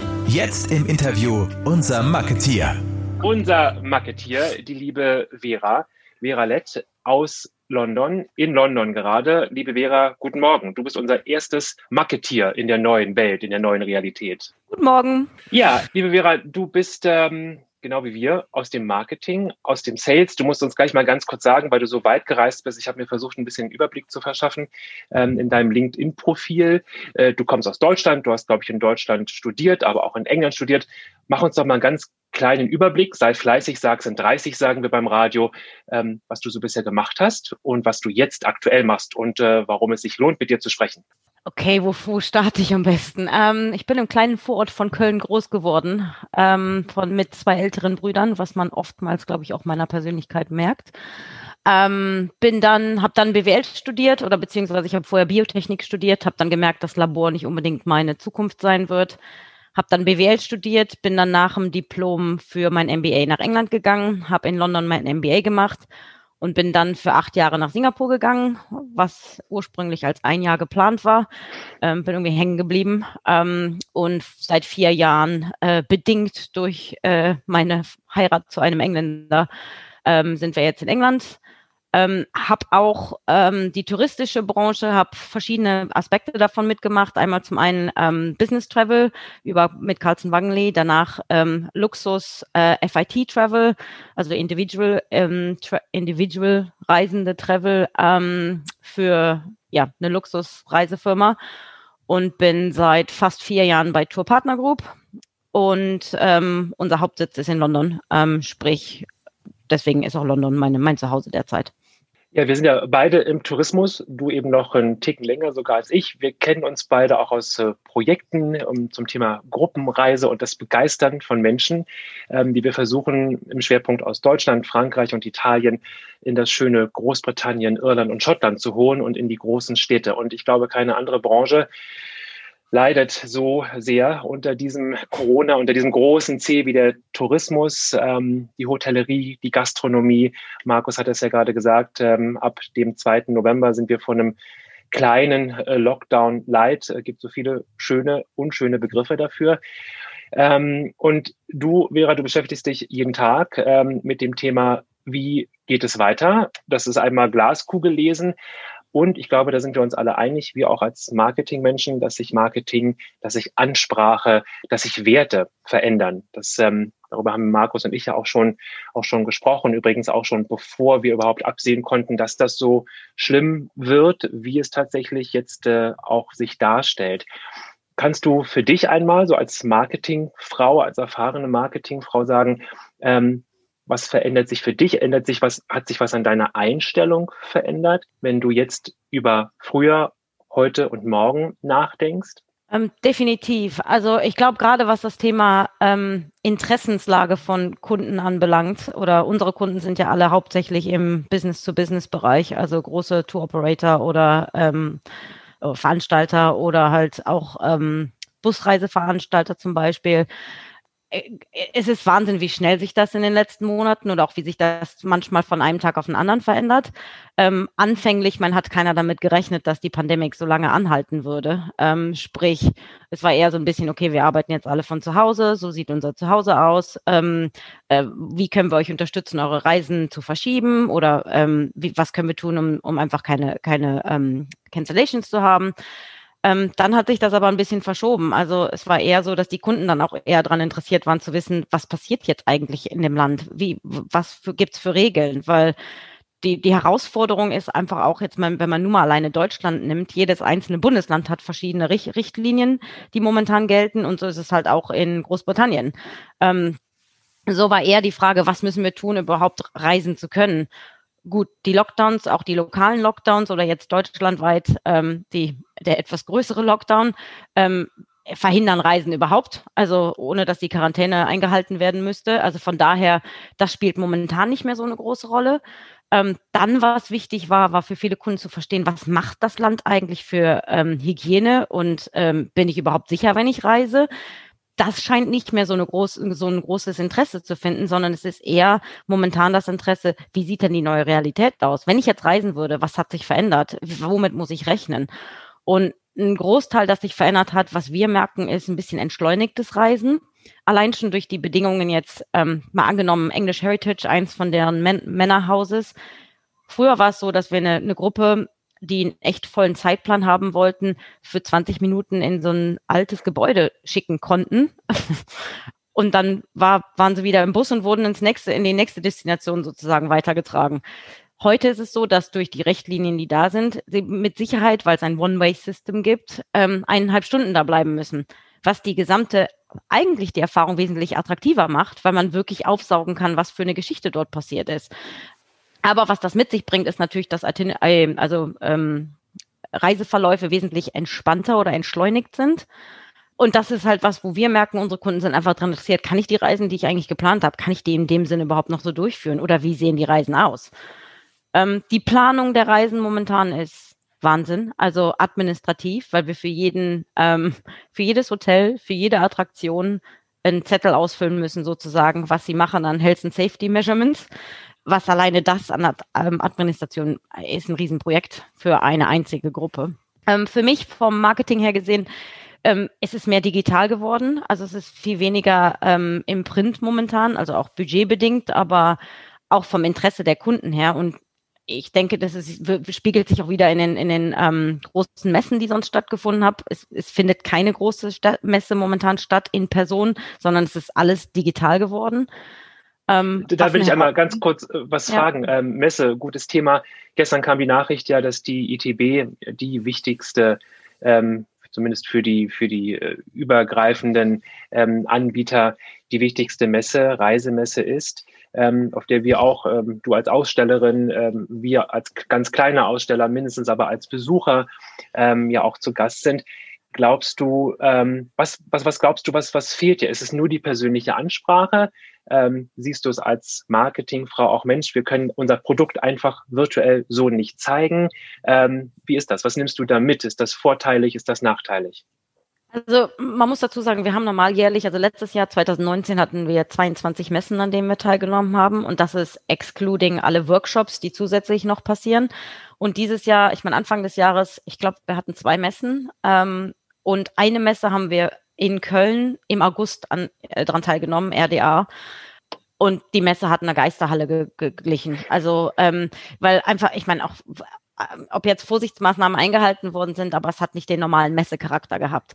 Ähm, für uns virtuell, ja, natürlich können wir unsere Produkte vorstellen virtuell, aber wie effektiv das ist, bezweifle ich, also ich bezweifle einfach, dass das die gleiche Resonanz hat wie ein persönliches Gespräch ähm, am selben Tisch in der Messehalle. Und wenn man mal ITB nimmt, für, also ITB ist unsere größte Messe für den deutschen Markt. und wo wir auch für das darauffolgende Jahr normalerweise das größte Business schreiben. Aber solche Gespräche dauern zum Teil auch eine Stunde. Ich meine, wenn man sich jetzt mal überlegt, dass man den ganzen Tag hinterm Computer sitzt und versuchen soll, ein persönliches Gespräch zu führen, zum Teil auch mit Menschen, die man noch nie getroffen hat, ist einfach unmöglich. Also das ist einfach auch hinterm Computer, alleine schon physikalisch den ganzen Tag hinterm Computer zu sitzen äh, und sich nicht fortzubewegen und ein Gespräch nach dem nächsten zu haben. Die Messen an sich sind ja schon anstrengend, aber das, das ist einfach für uns, es ersetzt definitiv nicht das persönliche Gespräch. Ist aber ganz spannend, weil tatsächlich eine allgemeine Tendenz eigentlich da ist, dass immer mehr Firmen sagen, äh, eigentlich können wir uns die Messen auch in Zukunft sparen. Also es werden jetzt schon auf weite Sicht Messen, Messeteilnahmen abgesagt, ähm, weil man sagt, ey, wir haben die Kosten nicht. Eine Messe ist immer mit wahnsinnig viel Geld verbunden, ja. Standmiete, allem drum und dran. Wir müssen die Leute nicht da hinschieben und das persönliche Gespräch, auch wenn es jetzt vielleicht momentan eher ähm, digital ist, kann aber dann irgendwann auf eine andere Art und Weise stattfinden. Also man spricht schon davon, dass es einem sehr starkes Ausdünnen der Messelandschaft geben wird, wie auch das Thema Business Travel natürlich ähm, quasi tot ist. Ja? Und ähm, nun wäre für mich noch eine ganz andere Frage ganz spannend, nämlich ihr habt ja Gruppen ja, ihr habt ja Gruppen, die ihr durch in Bussen durch die Gegend fahrt. Ist denn die Gruppenreise überhaupt noch nachgefragt und zeitgemäß oder versetzt mich die nicht schon alleine in Angst, dass ich mit fremden Menschen dann ähm, in so einem Bus drin sitze und dann hustete einer und ich habe sofort Angst, dass ich Corona kriegen könnte? Also gibt es den Trend zu sagen, ich reise lieber individuell mit äh, meiner Familie im Kleinen und organisiere mich selbst oder ist die Sicherheit der Pauschalreise noch gegeben? Also erstmal nochmal auf die Messe zurückzukommen. Ähm, ich meine natürlich, die Messen sind mit extremst Kosten verbunden. Alleine für ITB, also für dieses Jahr, die dann abgesagt worden ist, hatten wir ein Budget von 100.000 ähm, Euro. Also das ist, ist massives Budget, was da zusammenkommt, definitiv über das ganze Jahr gesehen. Ähm, dennoch ähm, glaube ich, für das, was wir nochmal an Umsatz schreiben während der Messe, weil man auch den Kontakt vor sich sitzen hat und vielleicht dadurch auch ein bisschen in Anführungsstrichen den Druck aufbaut, dass da eine Unterschrift irgendwo drunter gesetzt werden muss, ähm, das andere ist, und ich glaube, das, das ist doch kein Druck, das ist doch mit Charme, wie ihr das macht. Ja, natürlich mit Charme. ähm, aber ich denke auch, ich meine, wo vielleicht weniger drüber gesprochen wird, ist einfach das Nachmesseverhalten, mit Getränk in der Hand an der Bar zu stehen und sich besser kennenzulernen und wirklich diese, was ja auch die Touristik ausmacht, diesen persönlichen Kontakt, dass wir eigentlich alle in Anführungsstrichen Freunde sind, anstatt ähm, Business miteinander machen. Mhm. Ich glaube, der Charakter, den das eigentlich mit sich bringt und auch was das als Resultat mit sich bringt, kann man schwer, schwer wirklich in Zahlen packen. Aber es ist ein Element davon, was, glaube ich, wenn das verloren geht, vielleicht einfach auch den, die, den, die Effizienz von einer virtuellen Messe vielleicht nicht ganz so, ähm, so positiv gestalten wird. Um auf Gruppenreisen zurückzukommen und Pauschalreisen, ähm, ich hatte genau dieselbe Einstellung. Als wir da durchgegangen sind, okay, Gruppenreisen, Unsere Gruppenreisen im, im Durchschnitt haben 36 bis 38 äh, Paxe ähm, im Coach sitzen. Es ist schon zurückgegangen. Es waren vor vier Jahren, waren es vielleicht sogar 45 bis 50 Personen, die in dem Bus saßen. Ähm, jetzt im Durchschnitt sind es ungefähr 36 bis 38. Und was überraschend war, ist, wir haben im August und September haben wir Gruppenreisen durchgeführt. Ähm, hauptsächlich aus dem deutschen und italienischen Markt oder Märkte aus den Märkten. Die Gruppen hatten zum Teil 26 bis 30 Personen an dem. Ja, die Gruppe war kleiner als 36 bis 38 Personen, aber dennoch relativ groß für, für das, was ich erwartet hätte. Ich glaube, der Trend zu kleineren Gruppen ist nicht nur durch Corona bedingt, sondern allgemein mehr dadurch bedingt, dass ähm, das nachhaltige Reisen interessanter wird, dass auch die Gruppenreisen mit der Erfahrung interessanter werden, auch eine Destination vielleicht besser kennenzulernen äh, und dann vielleicht wirklich auch in Teile des Landes zu gelangen, wo man vielleicht ein großer Bus nicht hinkommen könnte oder ähm, einfach von der Erfahrung, die man macht auf einer Reise, ähm, dass es eher in kleineren Gruppen ein bisschen mehr authentisch, ein bisschen mehr inclusive ist. Ich denke, es wird sehr wahrscheinlich der Trend, also ich, wir haben viel Zeit, wir haben super viele Umfragen auch von den lokalen ähm, Destination Marketing Organisationen hier in, in, in der UK. Und es gibt einige davon. Und die, wir werden oft gefragt, was sehen wir denn als Trends? Und ich glaube, dass die Trends sich gar nicht so stark verändern werden. Ich glaube, dass äh, Geschichte und äh, Natur und die Küstenlandschaft in England nach wie vor sehr angefragt sein werden. Ähm, momentan ist der Trend natürlich eher in Natur und frische Luft und äh, wie sicher kann ich irgendwo sein. Dennoch denke ich, von dem Produktangebot, was es derzeit gibt, könnte einiges ähnlich bleiben. Ähm, was natürlich in einem Coach zu sitzen, wo man vielleicht den Rest des, des Busses nicht kennt, ähm, da ist ein Risiko. Und ich glaube, dass, aber ich war überrascht, dass die Gruppen, die wir hatten, die hatten sich dazu entschieden, wir reisen und wollten dann auch während der Reise nicht viel mehr über, über ähm, Health and Safety hören. Also es war schon noch, ähm, ich glaube, da war eher die Einstellung, okay, wenn ich mich dazu entscheide und die Reise angeboten wird, ich nehme das jetzt mal als gegeben, dass die äh, Sicherheitsvorkehrungen und die Gesundheitsvorkehrungen getroffen wurden, wurden mhm. sind. Dennoch, ich meine, wir haben in den letzten Jahren, über die letzten Jahre hinweg, den Trend zu kleineren Gruppen haben wir wahrgenommen. Und ich denke, der wird auch weiterhin sehr wahrscheinlich ein bisschen durch Corona natürlich ein bisschen bestärkt werden. Gar keine Frage. Was du vorhin gesagt hast, finde ich ganz erstaunlich. Das erlebe ich auch, weil wir ja letztlich in der, in der Branche sind, auch in diesen Projekten teilweise gemeinsam arbeiten, dass sich das Produkt einen Ticken verändern wird. Und wenn wir einmal in die Reiselandschaft gucken, auch was die Auswahl ähm, einer Reise ausmacht, dann ist der, der Reisegast häufig, also der Endkunde, ähm, so, dass er ganz viel Programmpunkte haben möchte. Ja, also er vergleicht zwei Reisen, die sich häufig auch sehr ähneln von unterschiedlichen Anbietern. Ähm, Reise kostet 999 Euro, sieben Tage nach England und bei dem Anbieter haben wir zwölf, besuchen wir zwölf Herrenhäuser, bleiben wir bei dem Beispiel und bei dem acht. Dann ist das diese natürliche deutsche für die 999 Euro versuche ich zu kriegen, was ich kriegen kann. Wir nehmen natürlich die Reise mit den zwölf Herrenhäusern Carola und dann gucken sie sich beide an und dann wird diese Reise gebucht und sind dann so erstaunt, wie stressig das sein kann, wenn sie nämlich so 20 Minuten durch so Herrenhaus gefegt werden. Und ähm, das finde ich ganz erstaunlich und das kann ich auch sagen, so aus Rückmeldung aus den paar Gruppen, die wir hatten, die ich auch am Rande ja mitbetreut habe über das Guide-Thema, dass die Leute das als sehr wohl wahrgenommen haben, weil sie in der Regel Gruppenreise erfahren sind, dass das entschleunigt ist und dass man auf einmal in Windsor Castle ähm, vier Stunden Zeit hat, statt nur sonst üblichen 90 Minuten. Ähm, und vielleicht, und das wäre tatsächlich auch eine Hoffnung, weil es total Sinn macht, ähm, mehr Zeit an einem Ort zu verbringen, ähm, das mehr zu genießen, das mehr aufzunehmen, dass das ein Trend sein kann, letztlich auch, weil das ein ökologisches äh, Thema ist, ja. Wir haben weniger Fahrten, wir verbrauchen weniger CO2. Ähm, das alles sind, sind gute Punkte. Und das finde ich eine ganz interessante und spannende Entwicklung, sowohl für uns als Anbieter, aber auch für das Reiseerlebnis selbst. Ähm, also was wir merken, ist der Trend, zu, ich meine, das ist noch ein Schritt davor, ähm, was interessant ist, wir haben uns halt in den letzten Jahren mit Übertourismus beschäftigt. War unser größtes Problem letztes Jahr. Ähm, wie können wir davon, also erstens mal die, die, die ähm, saisonale, also den Sommer weiter ausdehnen sozusagen, dass wir halt die, die Herbstmonate und auch die Wintermonate noch mitnehmen können, als auch das Frühjahr noch weiter ausweiten können. Ähm, Am besten bauen wir selber Herrenhäuser, damit wir noch mehr haben und so. Das ist eine super Idee. Vor allem, vor allem ja. können, ich meine, die sind zwar dann, ja wohl, in 100 Jahren sind sie vielleicht dann etwas interessanter. Aber ich, ich finde es ich find's sehr interessant von der, von der Überlegung her. Und ich habe mit, äh, ich spreche sehr viel mit Tourismusverbänden, wie zum Beispiel Tourismus Island oder mit äh, äh Visit Britain. Ähm, und ich meine, die Überlegung ist halt jetzt momentan auch, ähm, äh, was können wir machen jetzt? Um den Samen zu pflanzen, sozusagen, um von diesem Übertourismus und dem nachhaltigeren Reisen, um das zu unterstützen.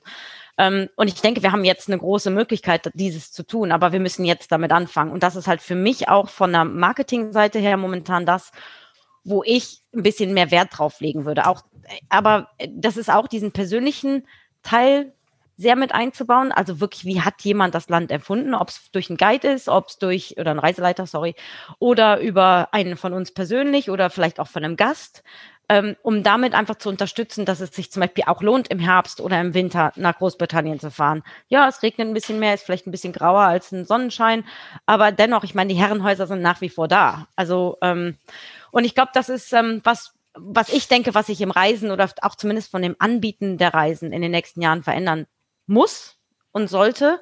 Ähm, wie sieht die neue Realität aus auf der einen Seite, aber auch, wann ist die beste Zeit zu reisen? Und wir haben eine Chance, das ein bisschen auch zu beeinflussen. Da wollte, es wäre nämlich vorhin meine Frage gewesen nach dem Overtourism. Ähm, kann das funktionieren? Oder wie, wie realistisch sind die Aussichten, dass ein System, das in den letzten Jahren auf ähm, exzessiv Masse gesetzt hat, also wo auch die Strukturen geschaffen worden sind, immer mehr Menschen zu transportieren, immer mehr Menschen unterzubringen, immer mehr Menschen durch Orte durchzuschleusen. Äh, Dubrovnik, Venedig, Barcelona sind ja die Standardbeispiele dafür, immer auch aufgrund der, der großen Kreuzfahrtschiffe. Und äh, jetzt kam dann der Zwangsstopp aber die Strukturen, die Hotels, die Restaurants, die sind ja alle da und die wollen ja weiterhin, wenn es mal wieder losgeht, ihr Geld verdienen. Und ähm, die werden auch alle wieder auf dieses, auf die Masse setzen. Also ich glaube kaum, dass sie sich jetzt alle sagen, okay, wir haben zwar 800 Betten, aber wir werden jetzt freiwillig nur noch 400 verkaufen, damit wir den Overtourism stoppen können. Ist es denn tatsächlich realistisch, dass diese Strukturen so verändert werden, dass es nicht mehr zu einem Overtourism kommt? Oder ist nicht eher zu befürchten, dass ähm, es eigentlich nahtlos dann eines Tages so weitergehen wird? Denn wenn man sagt, wir beschränken diesen Overtourism, wir gehen von diesen Massentourismusstrukturen weg, bedeutet das eigentlich in der Konsequenz auch, dass Reisen wieder teurer wird. Und dann kommen wir wieder in den Bereich rein, dass man sich fragen muss, wie elitär kann Reisen eines Tages sein? Also wir gab ja schon im Vorfeld, mhm. Venedig sagt, wir wollen Eintritt nehmen ähm, und, und ähnliches. Also ähm, kommt das Ende des Massentourismus und ähm, wie wird das neue Reisen 2022 dann aussehen? Oh, es ist echt schwer, es zu sagen, ob es wirklich der Massentourismus stoppen würde. Ich glaube, wenn jetzt alle Grenzen offen wären und die Pand Pandemie zu Ende wäre, würden alle reisen wie vorher. Also das ist einfach, weil jeder auch diesen Drang hat oder diesen, die, er wirklich den Drang hat, rauszugehen und wirklich wieder zu reisen, weil es halt so lange jetzt nicht möglich war. Da sind wir noch nicht. Also leider, äh, Pandemie ist noch nicht zu Ende. Ähm, eher das Gegenteil momentan. Ähm, ich arbeite viel mit den, also wie ich gesagt habe, mit den Tourismusverbänden. Und zum Beispiel, wenn man sich Tourismus Island anguckt, ähm, die haben sehr viel Wert drauf gelegt oder auch ihre Unterstützungsprogramme laufen alle auf die äh, Schulter, ähm, Schulter, Shoulder Season, wie übersetzt man das? Ähm, also eher auf die, den Herbst oder auf das Frühjahr sozusagen. Also ähm, die Nebensaison. Äh, die Nebensaison, das ist auch ein schönes Wort. Oh Mann, ich bin echt eingeenglischt. Also ähm, ähm, also ich, ich glaube, dass da wird viel getan, einfach um das zu unterstützen, wo dann auch vielleicht finanzielle Mittel vom Land selber ähm, freigemacht werden, um einfach zu unterstützen, dass die Nebensaison ähm, mehr gebucht wird. Womit ich arbeite viel ist, ähm, dass wir einfach auch schauen, dass wir Produkt haben in der Zeit, weil das ist halt auch ein Risiko, was man hat, ist, dass die Herrenhäuser eben nicht offen haben während der Zeit, weil einfach in der, in der Zeit oder in der Vergangenheit nichts gebucht worden ist in der Zeit. Also das ist so ein bisschen ähm, Chicken und Egg oder wie man das sagen will. Ähm, öffnen Sie ein Hotel mit dem Risiko, dass keine Gäste kommen oder nur weniger Gäste kommen oder eine Attraktion, die dann offen hat, aber es kommt keiner. Ähm, wenn wir aber nichts haben, was wir anbieten können, werden wir es auch nicht verkaufen können. Also da ist so ein bisschen dieses, Modell, was kommt, was kommt als erstes? Ähm, gibt es Produkt und wir können es verkaufen oder verkaufen wir und es gibt kein Produkt, so eine Art. Ähm, ich denke, es ist machbar, aber ich denke, da müssen alle an einem Strang ziehen. Ähm, auch was Kosten anbelangt, dass man vielleicht sagt, ein Nebensaisonprodukt ist einfach ein bisschen günstiger vielleicht als ähm, ein Hauptsaisonprodukt. Ähm, ich glaube nicht, dass dadurch mehr Leute reisen werden, aber es wäre gut, wenn man es ein bisschen weiter ausbreiten könnte, dass nicht alle nur im Sommer reisen würden, sondern die Nebensaison vielleicht auch den Winter mitnehmen würden. Ähm, wir haben es bei einigen Kunden gesehen, die haben Winterprodukte auf den Markt gebracht mit zum Beispiel Weihnachtsmärkten. War eher ein Städteprodukt, als ein, jetzt wirklich durch die Landschaft zu fahren. Oh, und das hat super funktioniert. Ähm, ich meine, dieses Jahr wird es da wahrscheinlich keine Weihnachtsmärkte geben, also ein bisschen hinfällig. Weder noch ist das Städteprodukt derzeit interessant. Ähm, aber ich denke, das könnte sich in der Zukunft, könnte sich das verschieben, dass vielleicht einfach ein anderes Produktsegment angeboten wird zu der Zeit, die dann eben die Nebensaison wäre normalerweise. Nochmal ein Stichwort war, ähm, es wird auch digitaler. Kannst du hm, sagen, ähm, merkst du das auch, wenn du mit Kunden sprichst? Ich meine, die Gruppenreise ähm, ist ja letztlich oder euer Hauptkunde ähm, im B2B-Bereich ist der klassische Reiseveranstalter. Der kann auch Konzerngröße haben. Es sind aber eben auch viele kleine Busreiseveranstalter, die zwei, drei, vier Busse haben, die mit einer oder zwei Gruppen ähm, in das schöne Land kommen. Wie sind die digital aufgestellt und merkst du auch da ähm, einen Digitalisierungsschub? Sind die offener? Stichwort virtuelle Messe, sich da auch zu präsentieren oder besser gesagt, sich dort Infos zu holen? Oder spürst du dann auch einen echten Rückstau, wie zum Beispiel Stichwort Bildung, wo die Digitalisierung ja wirklich holprig vorangeht? Es kommt wirklich darauf an, welches Segment man sich angucken. Wenn wir jetzt beim deutschen Markt bleiben, ähm, also wenn man sich kleinere Busreiseveranstalter anguckt, auch vor allen Dingen öfter mal wirklich Familienbetrieben, ähm, oftmals auch wirklich ein Problem haben, eine Nachfolge zu finden, weil einfach der Sohn oder die Tochter eventuell nicht unbedingt in die gleiche Branche einsteigen mag.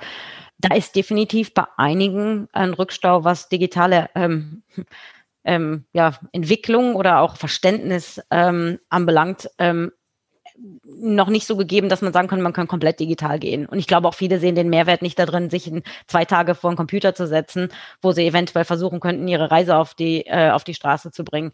Ähm, was wir allerdings merken, ist allgemein, und das ist halt auch bei, bei kleineren Veranstaltern so, dass bewegte Bilder zum Beispiel immer interessanter werden, auch als Verkaufsmittel, ähm, was Marketing auch anbelangt. Ähm, und einen persönlichen Aspekt zu haben. Also wenn man mal überlegt, jetzt auch bei Fotos, was Bilder anbelangt, ähm, also äh, es gibt ja die gestellten Bilder, wo man ähm, jemanden hat, der ins Ausland fährt oder Bilder in der Destination zeigt, wo man gestellte Touristen drin hat. Die ziehen bei weitem nicht so, als wenn man jemanden hat, der tatsächlich wirklich auf der Reise ist, wo das Bild vielleicht nicht so professionell ist, aber was ein viel authentischeres, authentischeres Bild mit sich bringt was Videos anbelangt, eine Ansprache von einem Reiseleiter zum Beispiel oder solche Sachen, das, das hat eine ganz andere Resonanz, wo auch wirklich dann Interesse durchgeweckt wird.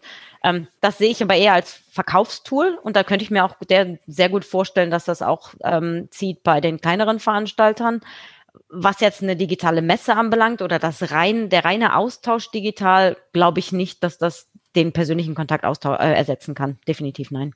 Ist denn die, die, der klassische, ja, der Katalog sowieso, aber die klassische Website ähm, nicht so ein bisschen tot eigentlich letztendlich, eben weil ich da die gestellten Bilder habe und äh, den Pool im Weitwinkel sehe und weiß, in Wirklichkeit ist das ein Spucknapf, das, das haben wir ja nur alle schon erfahren.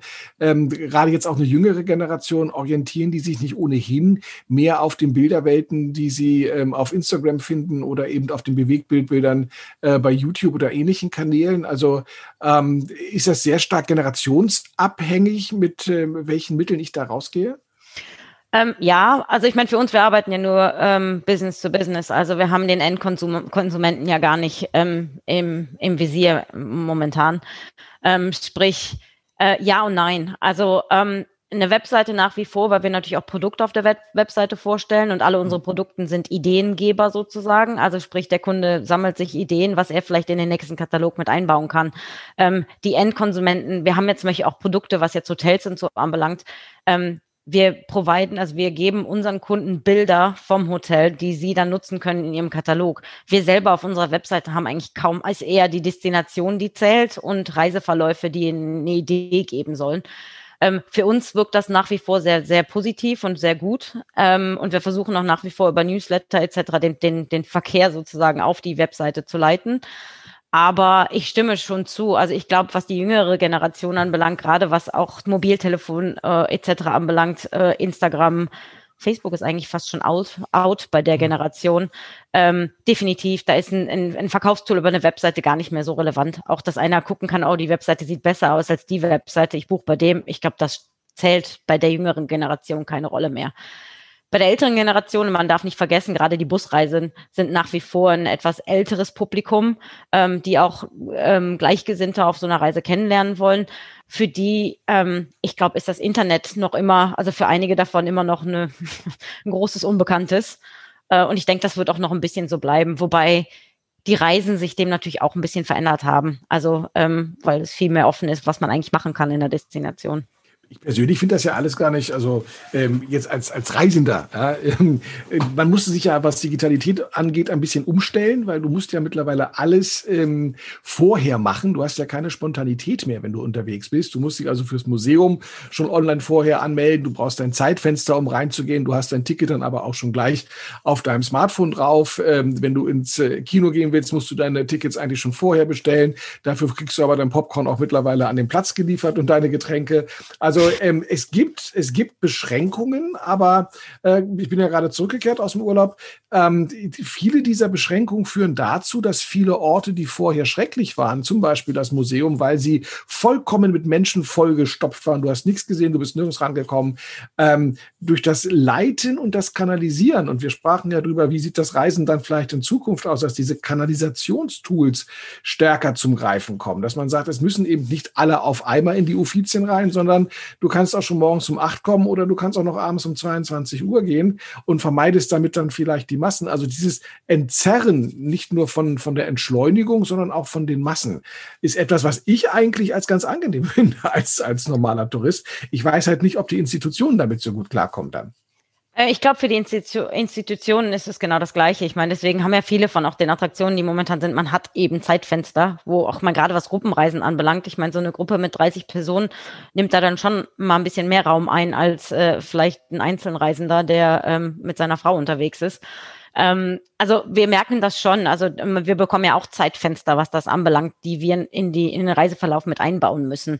Äh, und es ist halt auch sehr, sehr streng, was das anbelangt. Also wenn man zu spät kommt, dann ist der mhm. Platz dann einfach mal weg. Also ähm, ich, ich stimme dem zu. Ich, ich glaube, es nimmt einmal ein bisschen Freiheit weg, weil es einfach nicht mehr spontan ist, wie du ja. gerade schon gesagt hast. Auf der anderen Seite, und ich meine, für mich gehört das ein bisschen in diesen Übertourismus mit rein und wie, wie kann man den am besten bekämpfen?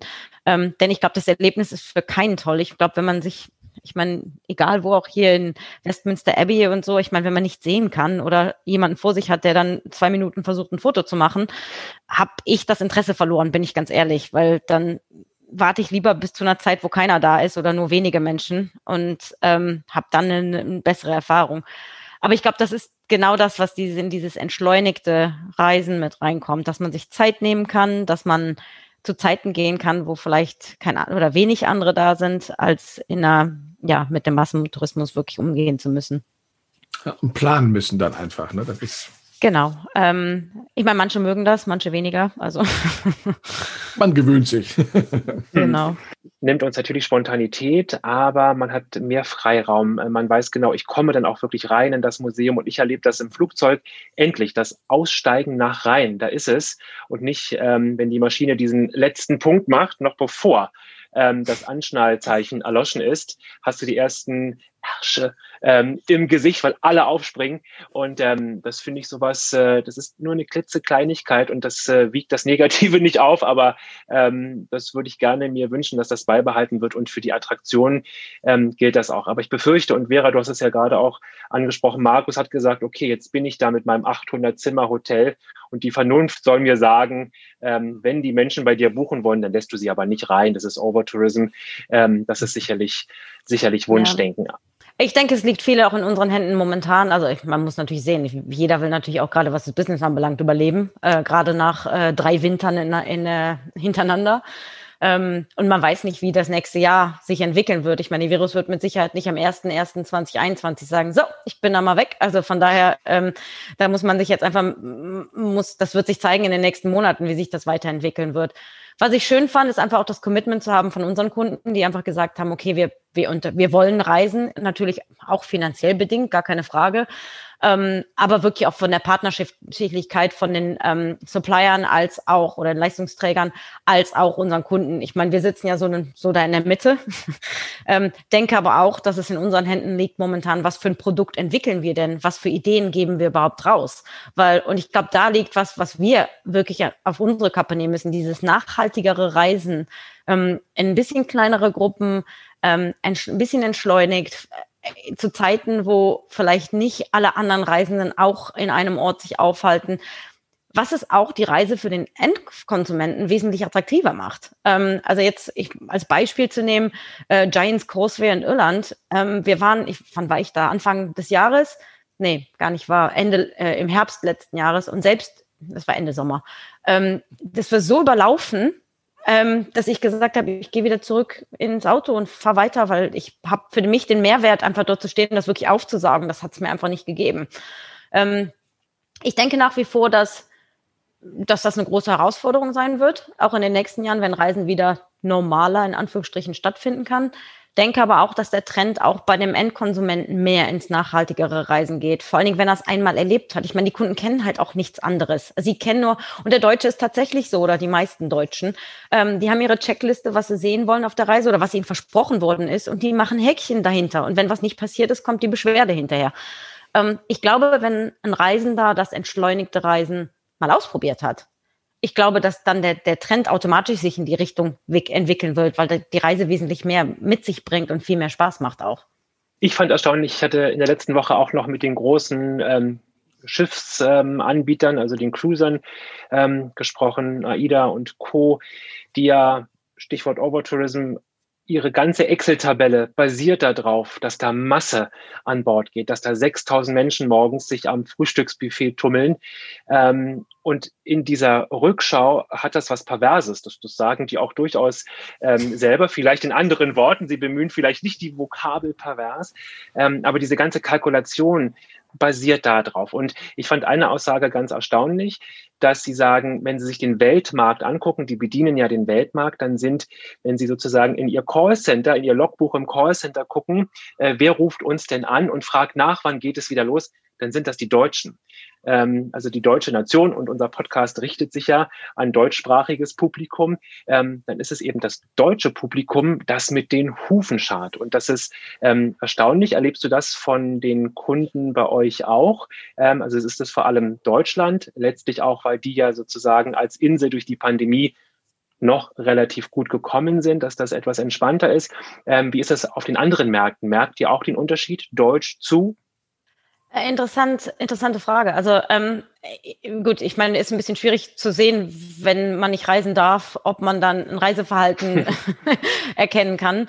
Ähm, wobei man sagen muss, dass jetzt gerade für die UK ähm, Deutschland als längstes Land auch immer noch offen ist zu reisen, ohne in Quarantäne zu müssen.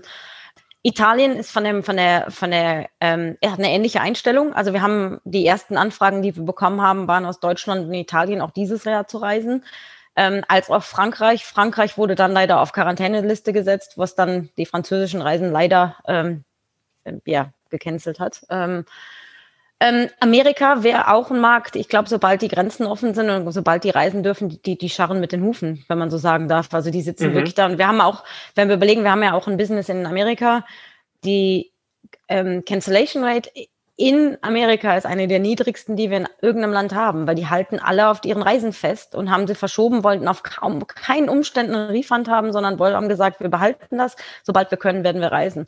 Und ich meine, so pervers, ich nutze, bemühe die gleiche Vokabel wie du. ja, ist eigentlich eingeführt. Ja. ähm, dass man Kunden ausreden muss zu reisen, ich, das ist einfach in unserer Industrie für uns selber auch, es ist halt brutal. Also, weil ähm, wir hatten Kunden, die wollten reisen. Aber wir haben gesagt, ihr könnt nicht reisen. Also es geht nicht momentan. Und ähm, ich, da ist, also ich denke, sobald die Grenzen, was das anbelangt, ich glaube allgemein, ich glaube, die, die ähm, im Verhältnis zu internationalen Märkten, ich glaube, der europäische Markt wird der erste Markt sein, der wieder anfängt, innerhalb Europa zu reisen. Ähm, und ich rede jetzt nicht nur Europäische Union, sondern allgemein Europa ähm, weil es halt kürzere Distanzen sind ähm, und der amerikanische Markt. Die anderen Märkte, ich glaube, die werden alle noch ein bisschen brauchen. Ähm, man merkt das auch jetzt mit den asiatischen Märkten. Ähm, ich habe mich mit einem Outbound China ähm, unterhalten und die meinten, dass das Sentiment der Chinesen ist momentan, dass sie Angst haben, wenn sie reisen würden und auf der Reise krank werden würden, dass sie dann hier schlecht behandelt würden, werden würden, weil sie da sozusagen als der Auslöser für die Pandemie gesehen werden.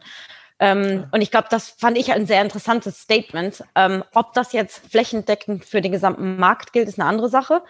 Das kann ich nicht beantworten. Aber ich fand es interessant zu sehen, einfach von, von der Einstellung oder von, von dem Gedankengang her. Ähm, oh ja, das ist ja Wahnsinnsperspektive. Also zu denken, okay, weil ich ja den Virus ähm, sozusagen, ich aus Asien den Virus ja äh, gebracht habe. Erfunden habe erfunden habe quasi, ähm, ja, wird bei mir der Sauerstoff etwas schmaler dosiert. Ähm, also fiese Vorstellung. Ich finde das ganz spannend, was du gesagt hast mit den, äh, mit den Kreuzfahrten und den, und den deutschen Touristen. Ich musste unweigerlich an einen Spruch denken, den mein Vater eigentlich ständig gemacht hat. Und der lautet, äh, Gott schütze mich vor Sturm und Wind und Deutschen, die im Ausland sind. Ja, also er hat dann immer versucht, möglichst die deutschen Touristen zu meiden. Ja, und äh, um nicht auch selbst als Deutscher angesehen zu werden, weil da eben zu viele Klischees und die sind laut und äh, trinken schon Mittagsbier und dafür nachmittags noch den Cappuccino. Also hat er immer einen großen Bogen gemacht. Ähm, ich hätte aber noch eine Sache jetzt zum Abschluss, damit wir auch so richtig die Laune jetzt versauen bei diesem netten Gespräch. Wir über, reden meine, wir jetzt über das böse B-Wort, oder? Das böse, genau, das böse B-Wort, weil du sitzt jetzt ja in, in England, in London und äh, wir haben den Brexit, der kommt ja auch noch dazu. Das ist ja das, ähm, das Tolle daran, wo man ja, das ist ja die nächste große Unsicherheit. Also man muss sich ja eigentlich an den Kopf fassen und sagen, als ob die Pandemie nicht ausreichen würde, äh, gibt es ja da auch noch mal Verwerfungen. Ja, man weiß ja bis heute nicht, brauchen wir dann irgendwie ein Visum, wenn ich das nächste Mal nach England reisen möchte und wie lange muss ich dafür anstehen? Also äh, ist das noch eine weitere fürs Geschäft? Und, und die nachfolgenden Sendungen verschieben euch, sich um 40 euch, Minuten. lässt, euch das, lässt, lässt euch das schlottern ähm, oder habt ihr schon die, die Alternativpläne dafür, den Plan B in der Schublade? Also ich glaube, Alternativpläne ist sehr schwierig, weil es natürlich unsere größten Quellmärkte betrifft, also ähm, Ausrufezeichen. Ähm, ich meine, was halt so bizarr ist, dass ähm, alle hatten die Schnauze voll von Brexit dann kam Corona und jetzt haben alle die Schnauze voll von Corona und es wurde wieder Brexit kommuniziert. ähm, also ich weiß nicht, welches der beiden schlimmer ist. Äh, doch, Corona definitiv ist schlimmer, was das anbelangt. Aber ähm, ja, ganz ehrlich, natürlich merken wir das. Und ähm, ich meine, es gibt schon ein paar Regeln, die jetzt klar sind, dass zum Beispiel auch der Reisepass ähm, oder die ähm, äh, ja, Personalausweis. Personalausweis, das war das Wort, was ich gesucht habe, danke, ähm, dass der noch bis Ende September nächsten Jahres gelten wird, was, ein, was schon mal einen riesen Unterschied machen wird, ähm, weil ich glaube, nur 30 Prozent der Deutschen haben einen Reisepass, mit dem sie reisen könnten, als auch Italien, wo die Anzahl, glaube ich, noch ein bisschen geringer ist als das. Ich denke, alleine auch die Brand Britain hat gelitten unter diesem ganzen Brexit-Prozess und tun sich halt selber keinen Gefallen damit was sich nicht ändern wird, ist, dass unsere Destination nach wie vor wunderschön ist. Also, und dass es sich mhm. wirklich lohnt zu reisen. Ich glaube, das ist halt, das steht dem Ganzen gegenüber. Und ähm, ich denke, es wird einen Einfluss haben auf Reisende. Und ich meine, wir haben es gerade in, ich glaube, vor zwei Jahren war das, als die, der Brexit kommuniziert worden ist, mehr oder auch dann die Daten feststanden. Da haben wir wirklich Einbrüche auch in Buchungszahlen gesehen. Gerade was bis äh, März, war das 18? Glaube März, Anfang März mhm. 18.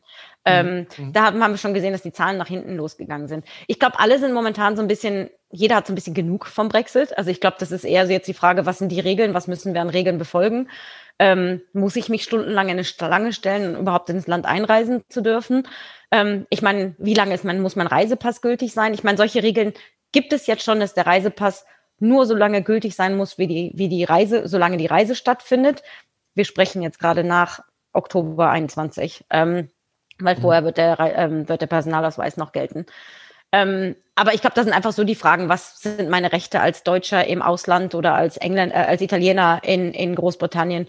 Ähm, die kleineren Details, was Brexit anbelangt, ich glaube, die werden sich in den nächsten Monaten rauskristallisieren. Ähm, da ist ja auch, glaube ich, noch einiges an Gesprächsbedarf oder Lösungsfindungsbedarf. Ähm, für uns ist der Reisepass, glaube ich, das, das, die, das die größte Hürde. Und ich glaube einfach der Kunde, mh, hm, soll ich mir einen Reisepass an, anschaffen für eine, für eine 99 Reise nach England? Ähm, vielleicht eher nicht, weil es die ganze Reise nochmal ein Hunderter teurer, teurer macht. Ähm, ich denke allerdings auch, dass gerade die jüngere Generation eher gewillt ist, sich einen Reisepass anzuschaffen, weil sie brauchen einen Reisepass ja nicht nur, um nach England einzureisen. Einen Reisepass muss man ja auch haben, wenn man sich außerhalb der Europäischen Union mhm. Ähm, also zum Beispiel, ich könnte mir gar nicht vorstellen, keinen zu haben. Ich hatte einen, da war ich auf der Welt, da hatte ich einen Reisepass so ungefähr. Ähm, aber ich, ich, ich verstehe schon, dass das ein Hindernis sein wird, als auch, und ich glaube, das ist so ein Sentiment der Deutschen besonders, für uns nach dem Zweiten Weltkrieg ist halt die Europäische Union schon was, wo wir uns echt dran festgehalten haben. Einfach dieses Verständnis für, okay, wir sind jetzt eine Community, wir gehören zusammen. Es gibt, ähm, ob die jetzt unbedingt sehr effizient ist oder wie auch immer, das spielt dabei erstmal keine Rolle, sondern das ist, glaube ich, eher das Emotionale, was dahinter stellt. So, ähm, ihr wollt nicht mehr Teil der Familie sein. Deswegen wollen wir mit euch auch nichts zu tun haben. Und ich glaube, das ist halt für mich momentan, wo ich denke, ein Ansatz auch für Marketing, wo man tatsächlich was machen muss im Sinne, ähm, Großbritannien nach wie vor wird Deutsche willkommen heißen oder jemanden aus der Europäischen Union. Und die Menschen hier sind, die, die lieben, wenn sie, also jetzt vielleicht nicht gerade während der Pandemie, aber die wollen die Touristen haben. Die sind total happy, wenn sie über ihre Geschichte und über Familien und etc. erzählen können. Ähm, aber da wird, da wird da wahrscheinlich auch um das, das Thema Marketing, wie verändert sich unser Marketing, das wird sicherlich was sein, worauf wir aufsetzen werden, ist, dass es nach wie vor eine wunderschöne Destination ist. Waren gar keine 40 Minuten, Ben, du hast gelogen. Ich habe hab auf die Zeit geguckt. Das, damit ähm, haben wir, glaube ich, alle Fragen, die wir jetzt zunächst einmal, ähm, die uns interessiert haben, gefragt und wir haben sie vor allen Dingen auch ganz ähm, hervorragend be beantwortet bekommen. Und äh, in der Hinsicht möchte ich mich nochmal ganz, ganz herzlich bedanken bei, bei Vera, dass du dir die Zeit genommen hast und dich auch zugeschaltet hast hier ähm, in unser Homeoffice, in unser Home-Studio, was wir diesmal haben und uns extrem interessante Einblicke gegeben hast, nicht nur was das Reisen äh, nach England ähm, angeht, sondern grundsätzlich, wie die Entwicklung des Reisens sich ähm, gestalten könnte oder wie sie sich auch verändert hat in den letzten Monaten und ähm, uns damit auch wirklich ähm, einen tollen Insight gegeben hast. Vielen herzlichen Dank dafür. Die dumme Antwort auf die kluge Frage. Es gibt keine dummen Fragen, nur dumme Antworten. Ihre Fragen zum Marketing beantwortet von unseren Dummies Markus und Benjamin. Die dumme Antwort auf die kluge Frage. Die kluge Antwort auf die dumme Frage. Nein, umgekehrt, die dumme Antwort auf die kluge Frage. Boah, ihr habt das ewig nicht mehr gemacht. Man merkt tatsächlich, wie man hier so aus dem also, rauskommt. Ja, so aber Fakt ist, wir haben eine Frage Ja. und wir haben eine Antwort. Ja. Und die Frage lautet, Fakt ist, wir haben eine Frage und wir haben hoffentlich eine Antwort. Und die Frage lautet, Markus, was, ist ist Inbound Inbound-Marketing? ja, was ist es denn? Inbound-Marketing, Content-Marketing, das wird total gerne auch auf einen Haufen geworfen, gehört irgendwie auch zusammen und dann doch nicht. Eine wichtige Disziplin, Inbound-Marketing. Ähm, sag doch mal dem im Elevator-Pitch in 30 Sekunden, was ist Inbound-Marketing? ich war noch nie ein Freund von Elevator Pitches. Das ist, ähm, aber Ja, die Lifte fahren ja auch langsam. Ja, wir fahren Paternoster, können wir so mehrmals oben rumfahren. ja. Ja. Nein, also äh, relativ einfach eigentlich. Die ähm, doch wenig überraschende Erkenntnis, dass das klassische Marketing mit seinem Aussenden von Botschaften und seiner Störerwerbung, die uns nämlich unterbricht, ja, im Fernsehen mal was gucken, dann kommt der Werbeblock, im Radio mal Musik hören, dann kommt der Werbeblock und hier die ganzen Plakate, das ist visuelle Umweltverschmutzung. Also das nervt unglaublich, weil das auch Botschaften sind, die wir gar nicht wollen und keiner hat uns gefragt. Ähm, Das erzeugt in uns negative Gefühle, auch dem Absender gegenüber. Das ist ja das Letzte, was der Absender gerne möchte. Also hat man gesagt, was können wir denn machen, um das eigentlich umzudrehen? Und wenn man mal so ein bisschen im, im Internet guckt, dann sieht man immer so, das klassische Marketing wird gerne mit der Flüstertüte und dem Megafon dargestellt. Also man ja, hat die eine Botschaft, die verstärkt wird und viele Menschen erreichen soll. Inbound-Marketing wird eher mit einem Magneten dargestellt. Das heißt, der Grundsatz des Inbound-Marketing heißt, ähm, wir locken die Leute an, wir nerven sie nicht, wir bieten ihnen, wenn sie eine Frage haben, äh, guten Content an und äh, auch diesen guten Content im ersten Step zumindest erst einmal kostenfrei.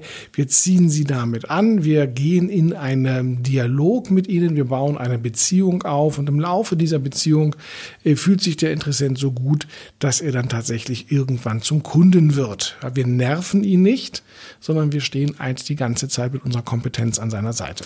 Wir haben also drei Phasen. Wir wecken Interesse und dieses Interesse wecken wir eben nicht durch das pinke Plakat, kauf mich, sondern wir kommen eher über den Bedarf. Kann es sein, dass du daran Interesse hast und dass du da ein Problem, einen Schmerz hast unter Umständen? Ähm, also das Thema Interesse wecken.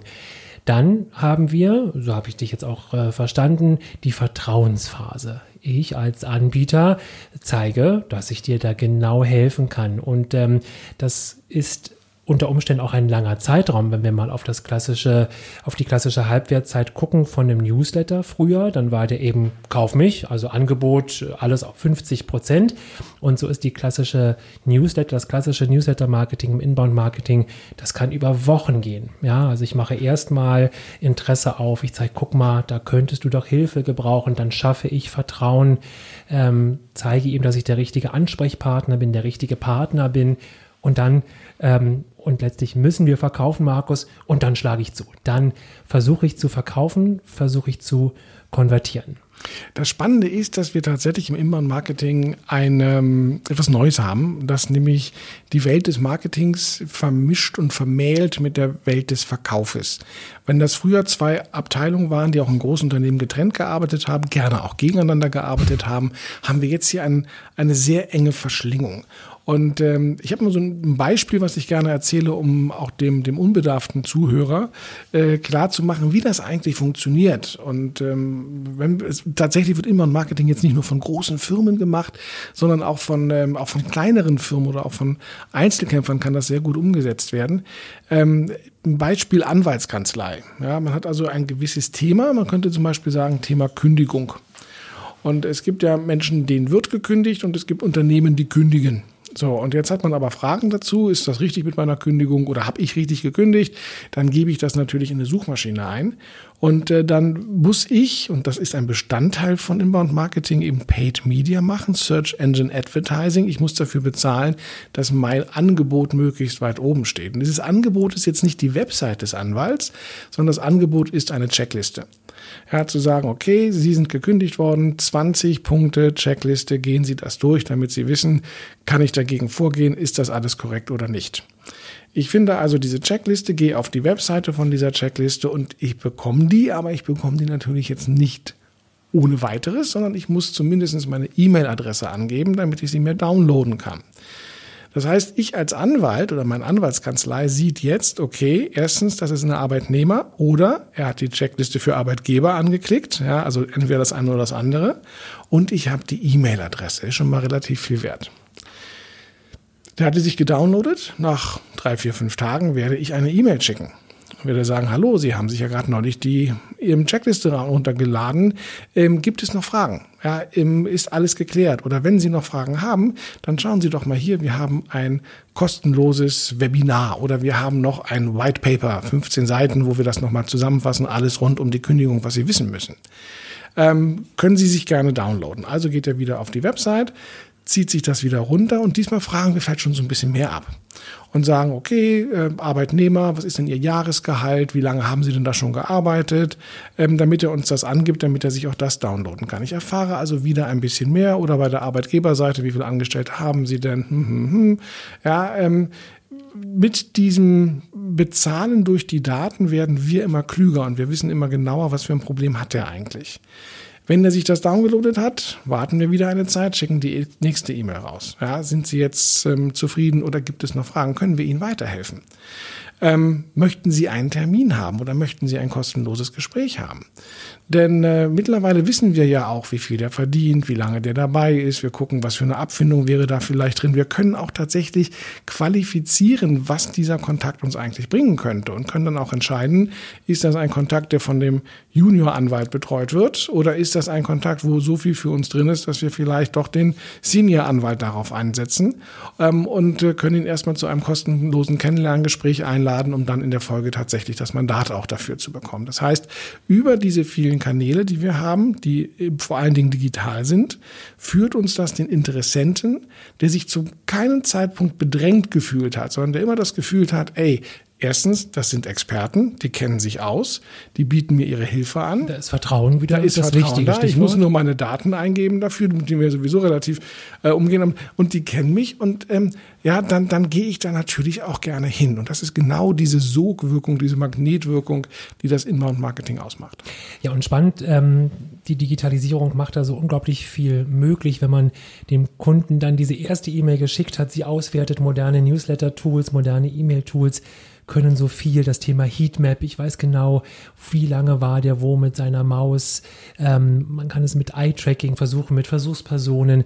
Und da muss man wirklich das Thema Inbound-Marketing, das sauber, diesen Funnel, ähm, diesen Trichter sauber aufzubauen, wie im Sales-Prozess, im klassischen Sales-Prozess letztlich auch, ist ganz viel versuchen und an der Überschrift nochmal feilen. Und wenn man große Zahlen hat, also große Empfängerzahlen, dann macht das richtig Spaß, weil du siehst, Mann, jetzt war der Button für den Download des White Papers weiter unten und es haben 50 Prozent weniger.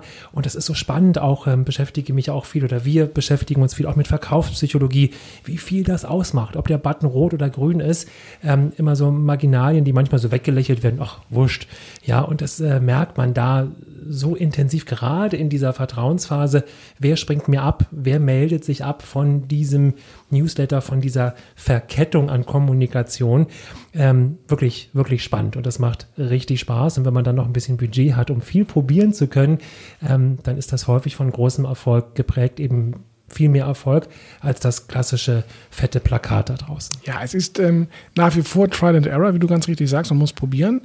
Ähm, es gibt hier keine, keine ähm, Zauberrezepte, die ja immer gerne von Kundenseite ähm, gesucht werden. Die gibt es nicht, sondern es sind Erfahrungswerte, die man hat. Viel A-B-Testing zum Beispiel, verschiedene Varianten machen. Und auch oft, äh, korrigiere mich, aber auch oft enttäuschend. Du denkst so, du hast den geilen Text geschrieben, die, die Überschrift. Ich habe zehn Leute gefragt, natürlich nur aus meinem Umfeld, die mich lieben. Wie findest du die Überschrift? Die ist geil, die Überschrift. und dann ist, kommt nichts. Also es ist auch wirklich Trial and Error im besten Sinne. Das ist mh, das kennen wir ja auch. Also äh, jeder von unseren Hörerinnen und Hörern, die jetzt irgendwie bei Insta, Facebook oder sonst wo unterwegs sind, posten etwas und natürlich gucken wir immer, wie gut kommt das Posting an, wie viele Likes gibt es, Kommentare oder ähnliches. Und ähm, oftmals die Postings, die wir selber am besten finden und wo wir uns enorm Mühe gegeben ja. haben und das Essen noch ausgeleuchtet haben und was weiß ich, funktionieren nicht. War ja. nur Mutti drauf. Und genau, und, ja. die, und die, die oftmals äh, aus der Hüfte geschossen sind, haben einen unglaublichen Zuschuss, äh, Zuspruch. Das geht mir tatsächlich, egal auf welchem sozialen Netzwerk, ob LinkedIn oder, oder Insta, immer wieder so, dass ich selber überrascht bin, welche Postings eine Resonanz erzielen oftmals die, wo ich das am wenigsten gedacht hätte. Ich, ich sehe momentan einen Trend, umso persönlicher ich werde in den Postings, umso irviger ich meine doch nicht umso schönes Gesicht in die Kamera halte, aber umso mehr Zuspruch kriege ich witzigerweise. Die Leute wollen also doch die, den Menschen sehen und nicht das Thema. Das Menschen kaufen von Menschen. Schade, dass, dass da, ich habe so tolle Themen, aber keiner interessiert sich für die Themen, immer nur mein Gesicht. Dein Körper. Mein Körper. ach, diese Oberflächlichkeit. Nein, und ähm, aber das muss tatsächlich, das ist von Zielgruppe zu Zielgruppe natürlich unterschiedlich, muss ausgetestet werden. Und tatsächlich, du hast am Anfang gesagt, Content Marketing, Inbound Marketing wird gerne synonym verwendet. Letztendlich ist Content Marketing nur ein Bestandteil des Inbound Marketing. Denn zum Inbound Marketing gehört eben dazu, dass wir gute Inhalte erstellen, gar keine Frage und auch in einer hohen Anzahl.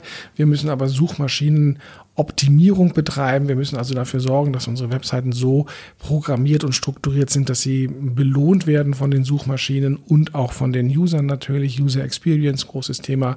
Wir müssen dafür bezahlen, Search Engine Advertising, dass wir möglichst weit oben stehen und gefunden werden. Unser Content kann noch so gut sein, wenn er nicht gefunden wird, ist er auch für die Katz. Wir ähm, haben das große Thema Social Media Marketing mit dabei. Influencer Marketing spielt eine Rolle. Online PR, also White Paper machen, Webinare machen. Es gehört äh, Videomarketing on YouTube dazu. Ähm, bis hin zu dem Thema der Marketing-Automation. Das heißt, wir haben heute viele Dienstleister, die sagen, du kannst das mit deinen E-Mails und deinen Newslettern auch ähm, ja, automatisiert machen. Du kannst gewisse Abfolgen festlegen, wenn dann, wenn er das macht, dann kriegt er dann und dann automatisch die E-Mail. Ähm, du kannst eben auch Messgrößen haben, wo du sagen kannst, ist das ein guter Lead, also ein guter Geschäftskontakt, den du da gerade aufbaust. Wie füttere ich diesen Geschäftskontakt mit welchen Inhalten? Also das ist ein ganz, ganz großes Feld, was Inbound Marketing anbietet. Es ist aber tatsächlich ein digitales Marketing. Ja, wir können das jetzt nicht unbedingt mit klassischen Medien machen, sondern wir bewegen uns hier immer in der Welt des Digitalen. Ja, und digital ist ein Stichwort, ein gutes Stichwort noch. Wir testen gerade verschiedene Tools. Ein Tool, das ich spannend finde, und zwar ein Tool, du hast gerade gesagt, Lead, also der Geschäftskontakt, den ich in meinen Sales Funnel, in meinen Trichter oben reinschmeiße und versuche zu konvertieren. Ich versuche, ihn zum Kauf zu bewegen zumindest ein Angebot abzugeben, denn dann habe ich eine hohe Wahrscheinlichkeit, dass ich ihn abschließe. Das kommt natürlich sehr auf mein Angebot an. Aber es gibt ein Tool, gibt unterschiedliche Tools, ähm, Name erstmal egal, die identifizieren Geschäftskontakte, die auf meiner Webseite sind. Anhand einer statischen IP-Adresse kann ich also auswerten in meinem Content-System, kann ich ja unterschiedliche nutzen, HubSpot, Pipedrive, ähm, unterschiedlicher Couleur. Und ich sehe also, dass gestern zum Beispiel die Telekom in Köln auf meiner Webseite war. Und ich sehe nicht nur das, sondern ich sehe im Zusammenhang und Zusammenarbeit, ähm, die beiden Tools sprechen dann ganz intensiv miteinander mit Google Analytics, wenn ich das auf meiner Seite installiert habe. Ich sehe, wie lange war der auf meiner Seite. Ich sehe genau, wo war der auf meiner Seite. Ich sehe also die Anzahl der sogenannten Page Views. Wie viele Seiten hat er sich angeguckt?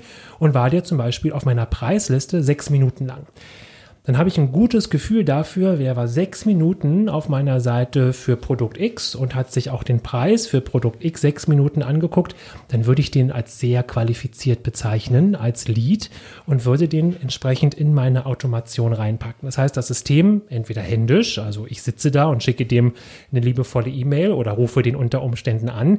Ähm, kann es sein, dass sie auf unserer Webseite waren? Ähm, das würde man natürlich so nicht machen. Man wird es ein bisschen diplomatischer ausdrücken.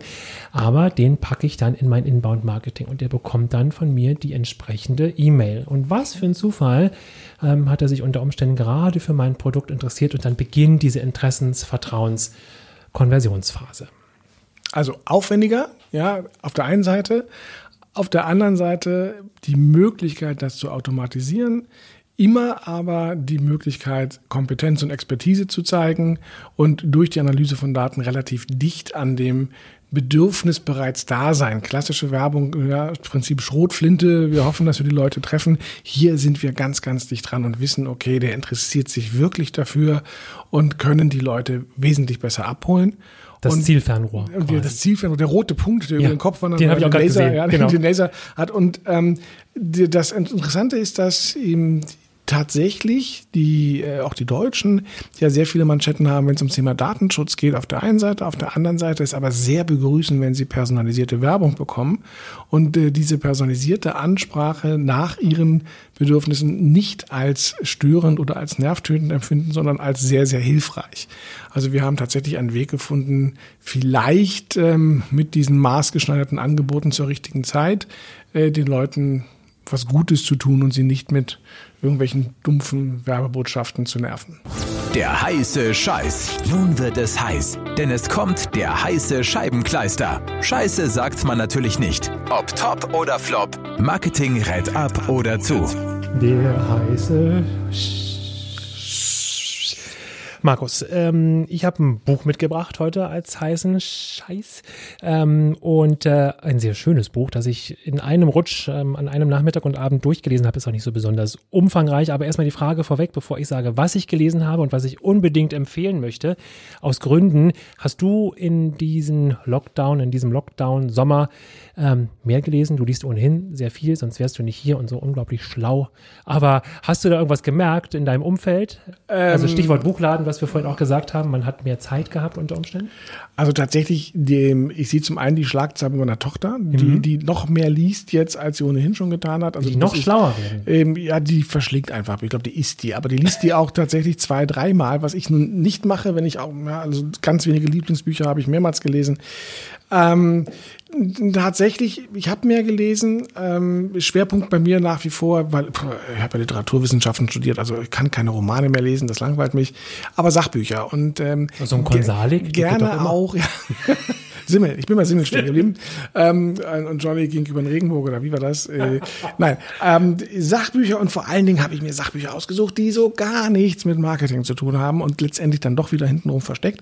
Ähm, aber ich habe ja so ein bisschen Hang äh, zum, zum Historischen. Also ich habe eine sehr dicke Biografie über die Stadt Jerusalem gelesen, ähm, die, die super spannend war, wer da alles war und wieder gegangen ist und vertrieben worden ist zum Beispiel.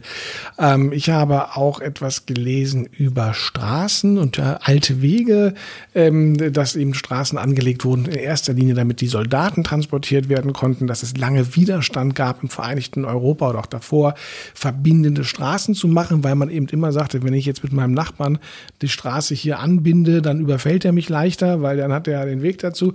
Also äh, tatsächlich komplett abwegige Themen gehabt, äh, mit denen ich mich diesen Sommer beschäftigt habe. Vereinigtes Europa ist ein gutes Stichwort, denn in dem Buch, das ich euch mitgebracht habe, das ich dir ja auch schon empfohlen habe, da geht es eher um das äh, nicht so einige Europa. Konkret geht es um England, um Großbritannien, um das Vereinigte Königreich, mein Leidenschaftsland letztlich. Des, auch deshalb, weil ich da ja seit sechs Jahren lebe und arbeiten darf. Im Moment ähm, aus Gründen nicht so richtig viel arbeiten darf. Es geht um ein tolles Buch, das äh, ein Stück weit historisch ist, aber eher in der jüngeren Geschichte unterwegs ist und vor allem brandaktuell, weil es nämlich die Corona-Phase einfach mal mitgenommen hat in einigen Kapiteln.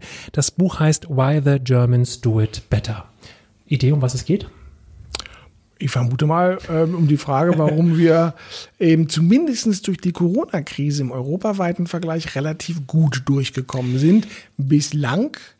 Aber ich glaube, das ist kein Thema für ein ganzes Buch, sondern da wird wahrscheinlich jemand findig gewesen sein zu gucken, was haben wir vielleicht noch ein bisschen klüger gemacht. Ganz genau. Und dieser jene ist äh, John Kampfner, 57 Jahre alt, Sohn eines vor Hitler aus Bratislava geflohenen Juden und einer englischen Protestantin. Das ist die Mischung, die diese Person ausmacht. Und er hat in Oxford Geschichte studiert und Russisch und war dann lange Auslandskorrespondent in Moskau, Bonn und eben auch in Berlin in der Wendezeit. Und er hat 89, 90 für den, unter anderem für den Telegraph als Korrespondent gearbeitet in dieser Wendephase und hat sich dieses Buch getraut, äh, wie er in vielen Interviews sagt, aber überhaupt nicht schüchtern, machen, sondern sehr selbstbewusst. Why the Germans do it better. Und er macht äh, ganz toll auf, ähm, wie man das auch historisch belegen kann, ohne sich irgendwie in Statistiken oder sowas zu verlieren, sondern auch sehr viel aus dem Bauch heraus, aus dem Gefühl heraus beschreibt er das eben ganz konkret auch an der Person Merkel, diese Unaufgeregtheit. Er beschreibt äh, Boris Johnson eben als äh, Clown. Wir haben einen Clown zum Premierminister gemacht und er macht tolle Vergleiche auf, dass keine andere Nation, so wie Deutschland eben auch aus dem Ersten Weltkrieg und aus dem Zweiten Weltkrieg, ähm, aus dieser Wendezeit mit so viel Stärke herausgegangen ist. Jetzt können wir, müssten wir genau gucken, was ist Stärke? Wir haben gerade 30 Jahre Wiedervereinigung. Da gibt es eben auch die Teile der Bevölkerung, sagen, wir sind überhaupt nicht stark. Ähm, wir sind eher geschwächt worden von dieser Wiedervereinigung. Er beschreibt das aber sehr gut und aus meiner Sicht auch sehr, sehr reflektiert und das macht einfach Spaß, das zu lesen. Er hat ähm, kannst du dir vorstellen, ähm, nicht nur Applaus bekommen, aber er hat. Also ich, ich finde das wahnsinnig mutig. Dass, ja. es, dass es dir oder auch mir Spaß macht, als Deutsche zu lesen, dass jemand sagt, ey, ihr habt das besser gemacht, ja. liegt ja auf der Hand. Aber in, in, England, wo es ja tendenziell nicht nur eine Anti-Europa-Haltung gibt, sondern ähm, oder eine starke, zumindest bei älteren Leuten, ja auch noch das nicht vergessen worden ist, was wir in zwei Weltkriegen angestellt haben. Also der Deutsche an sich ist, glaube ich, nicht der beliebteste Typus dann, ähm, wie man ja auch gerne an Urlaubsorten sieht, wenn Engländer auf Deutsche treffen ähm, und umgekehrt. Also das ist schon ziemlich mutig, so ein Buch da rauszubringen. Ähm, hat er denn dafür die, die entsprechende Prügel auch bekommen? Ja, oder ja, ja. Ist er also er hat ganz viel auch von, von führenden Größen aus Großbritannien. Der Chef der BBC hat gesagt, ein tolles Buch, dass das gut zusammenfasst, aber er hat natürlich auch äh, fiese ähm, Rezensenten über sich ergehen lassen müssen. Äh, ein Zitat fand ich ganz schön. Äh, man spürt bei ihm den tief sitzenden Kulturpessimismus oder das handelt sich bei diesem Buch um einen Revanche-Porno. Äh, fand ich auch sehr schön. Ja, Revanche-Porno fand ich sehr schön, oder? Das muss man ins Vokabelheft aufnehmen. Ich habe schon wieder Bilder im Kopf. Das ist ähm, er beschreibt eben auch nochmal bezogen auch auf unser heutiges Thema, nämlich das Thema Covid-19, das Thema Corona, dass Deutschland eben mit Dänemark und Österreich äh, zu der Gruppe von Ländern gehört, die relativ gut durch die Krise gekommen sind. Bis heute, wir können immer nur bis heute sprechen. Großbritannien aber zum Beispiel mit Frankreich, Belgien, Spanien eben zu den Ländern gehört, wo es relativ schlecht gelaufen ist und dass es eben in diesen Ländern starke populistische Tendenzen gibt. Und ähm, wenn wir einmal auf die USA gucken, dann sehen wir das sehr deutlich auf Brasilien gucken, dieses sich vor der Realität nahezu verschließen, doch sehr eingegrenzt zu sehen, fast scheuklappenartig das zu sehen, was da nur vor einem liegt, nicht nach hinten und rechts zu und rechts und links zu gucken in der Krise. Das beschreibt er sehr schön. Das Brexit-Durcheinander ist natürlich ein Thema und ähm, ich kann dieses Buch allen empfehlen, die Großbritannien mögen und ähm, das auch mit einem mit Augenzwinkern wahrnehmen können und das ist gar nicht besonders lustig, das Buch. Es hat äh, auch heitere Momente, wo du so denkst, aha, ähm, er beschreibt das wirklich schön und er sagt auch, die Deutschen müssen das doch bitte annehmen. Also das, was du gerade gesagt hast, dass ich denen da so ein schönes Buch schreibe und dass ich denen da so ein großes Kompliment mache. Und das ist ein Kompliment, das auch nachvollziehbar ist. Es ist nicht Honig ums Maul schmieren, sondern du hast so ein paar schöne Aha-Momente, wo du sagst, ja, stimmt, das ist Deutsch, ähm, typisch Deutsch. Und dieses typisch Deutsch hilft uns aber doch auch gerade in vielen Krisensituationen. Und ähm, die Finanzkrise ist natürlich ein Thema. Und er ist Engländer und er sagte auch, er liebt England und er liebt die Kultur. Ähm, er liebt aber auch Deutschland und er kann sich es erlauben, diese beiden Dinge aufzumachen, zu vergleichen ähm, und auch letztlich ähm, miteinander und äh, ja doch im, im, Zusammenhang zu sehen, in dem das eben steht. Er hat in Bonn gelebt, der muss Deutschland leben. Ansonsten wäre das gar nicht auszuhalten. Also äh, super tolles Buch. Ich würde nur sehr dringend empfehlen, wenn man es liest in England, nicht in einem Pub lesen. Ja, der Titel könnte provozieren oder so, so, so einen Umschlag drumherum machen, dass da irgendwas anderes draufsteht. Ja, ich habe es tatsächlich von einer Freundin geschenkt bekommen in London vor jetzt ungefähr vier Wochen und habe es angefangen, todesmutig zu lesen in der Tube, in der U-Bahn. Und du wirst darauf angesprochen, wie ein Hund. Ja. Das ist wie so ein kleiner Pfiffi. Sorry, Sir. Also, ne, aber interessierte Fragen. Also ich wurde nicht mit Steinen beschmissen oder angespuckt, sondern was ist das für ein Buch? Man wollte, du warst in den guten Gegenden unterwegs. Ja, ja wahrscheinlich. Ja. Ähm, also ähm, ja, aber äh, tolles Buch, kann ich empfehlen, liest sich schnell weg. Gibt es das schon auf Deutsch? Das gibt es noch nicht auf Deutsch, das äh, muss man auf Englisch lesen, ist aber ein Englisch, das man gut vertragen kann, soll noch in diesem Quartal, im letzten Quartal 2020 auf Deutsch erscheinen. Why the Germans do it better, Notes from a Grown-Up Country ist der kleine Underliner gerne, weil er das eben auf seinen vielen Reisen auch äh, aufgeschrieben hat und gesammelt hat und dann eben auch noch äh, diese ganz aktuelle Krise aus Gründen äh, mit aufgenommen hat. Ein tolles Buch, ähm, erschienen im ein tolles Buch erschien im Atlantic Books Verlag, 320 Seiten. In diesem Jahr erschien für schlappe 10 Euro, 9,69 Euro. Das kann man mal machen, das kann man mal lesen. Markus, die Sommerpause, nee, die Winterpause, was war es denn jetzt eigentlich? Egal, es ist auf jeden Fall vorbei und es war mir eine außerordentliche und große Freude. Ja, endlich mal wieder im Studio und ähm, ein spannendes oder spannende Themen, ja, auch wenn wir so ein bisschen Corona-lastig waren, ähm, abgehakt. Wir sind jetzt regelmäßig wieder da. Wir werden auch andere Themen behandeln. Es gibt ja noch genug aus der großen, bunten Marketing-Marketing-Welt, äh, worüber wir sprechen können. Wir haben eine super Planung für die nächsten Sendungen. Also unbedingt äh, dranbleiben und wiederhören, wenn es das nächste Mal auch wieder heißt, wenn es das nächste Mal auch wieder heißt, herzlich willkommen zur Marketing-Marketing-Show. Ich bedanke mich ganz herzlich. Ich bedanke mich ganz herzlich für die kongeniale Unterstützung von Benjamin Lehmann. Und ich bedanke mich ganz liebevoll und aufrichtig bei Markus Markus Bartelt. Dankeschön, Markus.